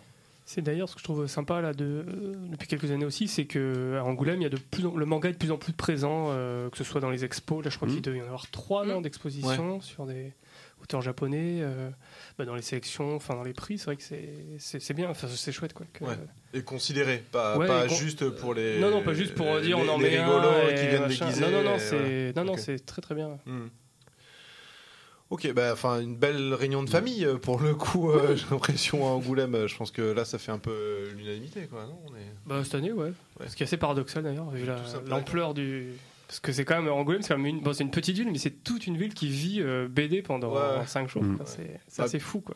Puis elle revient, enfin le festival revient d'un peu loin quand même. euh, Entre Oui, oui, en plus, dissensions organisationnelles ouais, et euh, financières qu'il y a eu euh, Ouais, ces ouais, quelques dernières années, à un moment donné, ça tanguait tellement qu'on s'est demandé si ça allait perdurer ou quoi, ouais. et Mm, mm. si jamais ça perdurait, sous quelle forme. Donc euh, en fait, ils Mm. ont su bien rebondir. Un mot sur Stéphane Beaujean peut-être, euh, Oui, sans lui attribuer Mm. toute la réussite, mais Non, malgré tout, il a l'air d'avoir quand même pas mal œuvré. le Déjà, gars. lui, en tant que directeur artistique, je pense qu'il a, il travaille vraiment au fait que tout soit représenté. Ouais. Donc, ce qu'il explique assez bien, c'est que comme c'est la seule, euh, c'est le seul festival, gros festival de BD en France, toutes les attentes sont concentrées sur ce festival. Mm. Donc, il faut, euh, C'est le seul festival international de Mm. bande dessinée en France. Mais qui du coup, c'est le seul Absorbe qui attire. tout. Voilà, il, absorbe il absorbe tout, tout. la presse. France euh, Inter les- se déplace, voilà, euh, tout est, c'est euh, ah ouais, non mais c'est sûr. Et, et du coup, il a vraiment cet enjeu de, de- de contenter tout le monde Ouais. sans euh, servir la soupe non plus. Oui, Donc oui, c'est oui. vrai que le manga est très présent, les auteurs américains aussi. Mm. Euh, L'Indé à sa place. L'Indé à sa place, même. mais ça, je crois que ça n'a jamais été trop le souci à Angoulême. Oui, oui, mais, Mais c'est tout. toujours les gros qui disent oui, mais les petits sont toujours machin, nana. Donc là, bon, bah, Delcourt a eu un prix, euh, était ravi, Dargo a eu le prix du public. Enfin, je veux dire, Ouais, ouais. tout le monde, euh, tout le monde est content. retrouve son compte. ouais. Mm. Et, et tout le monde a un peu euh, sa programmation. Il y a aussi une programmation familiale qui, est- qui je trouve, est, est- est bien revenue. Alors, je sais pas si elle est revenue, mais en tout cas, qui est présente, que moi, j'ai pas de souvenir. Ouais, ouais. Avec un dimanche avec euh, un spectacle Bal des Vampires, euh, inspiré de Johannes Farr. Euh, Ariol, il y avait un spectacle, euh, le Ariol Show. Il y, a pas, il y a beaucoup de choses, enfin là je cite les trucs que j'ai retenus, mais il y a Oui, beaucoup de choses qui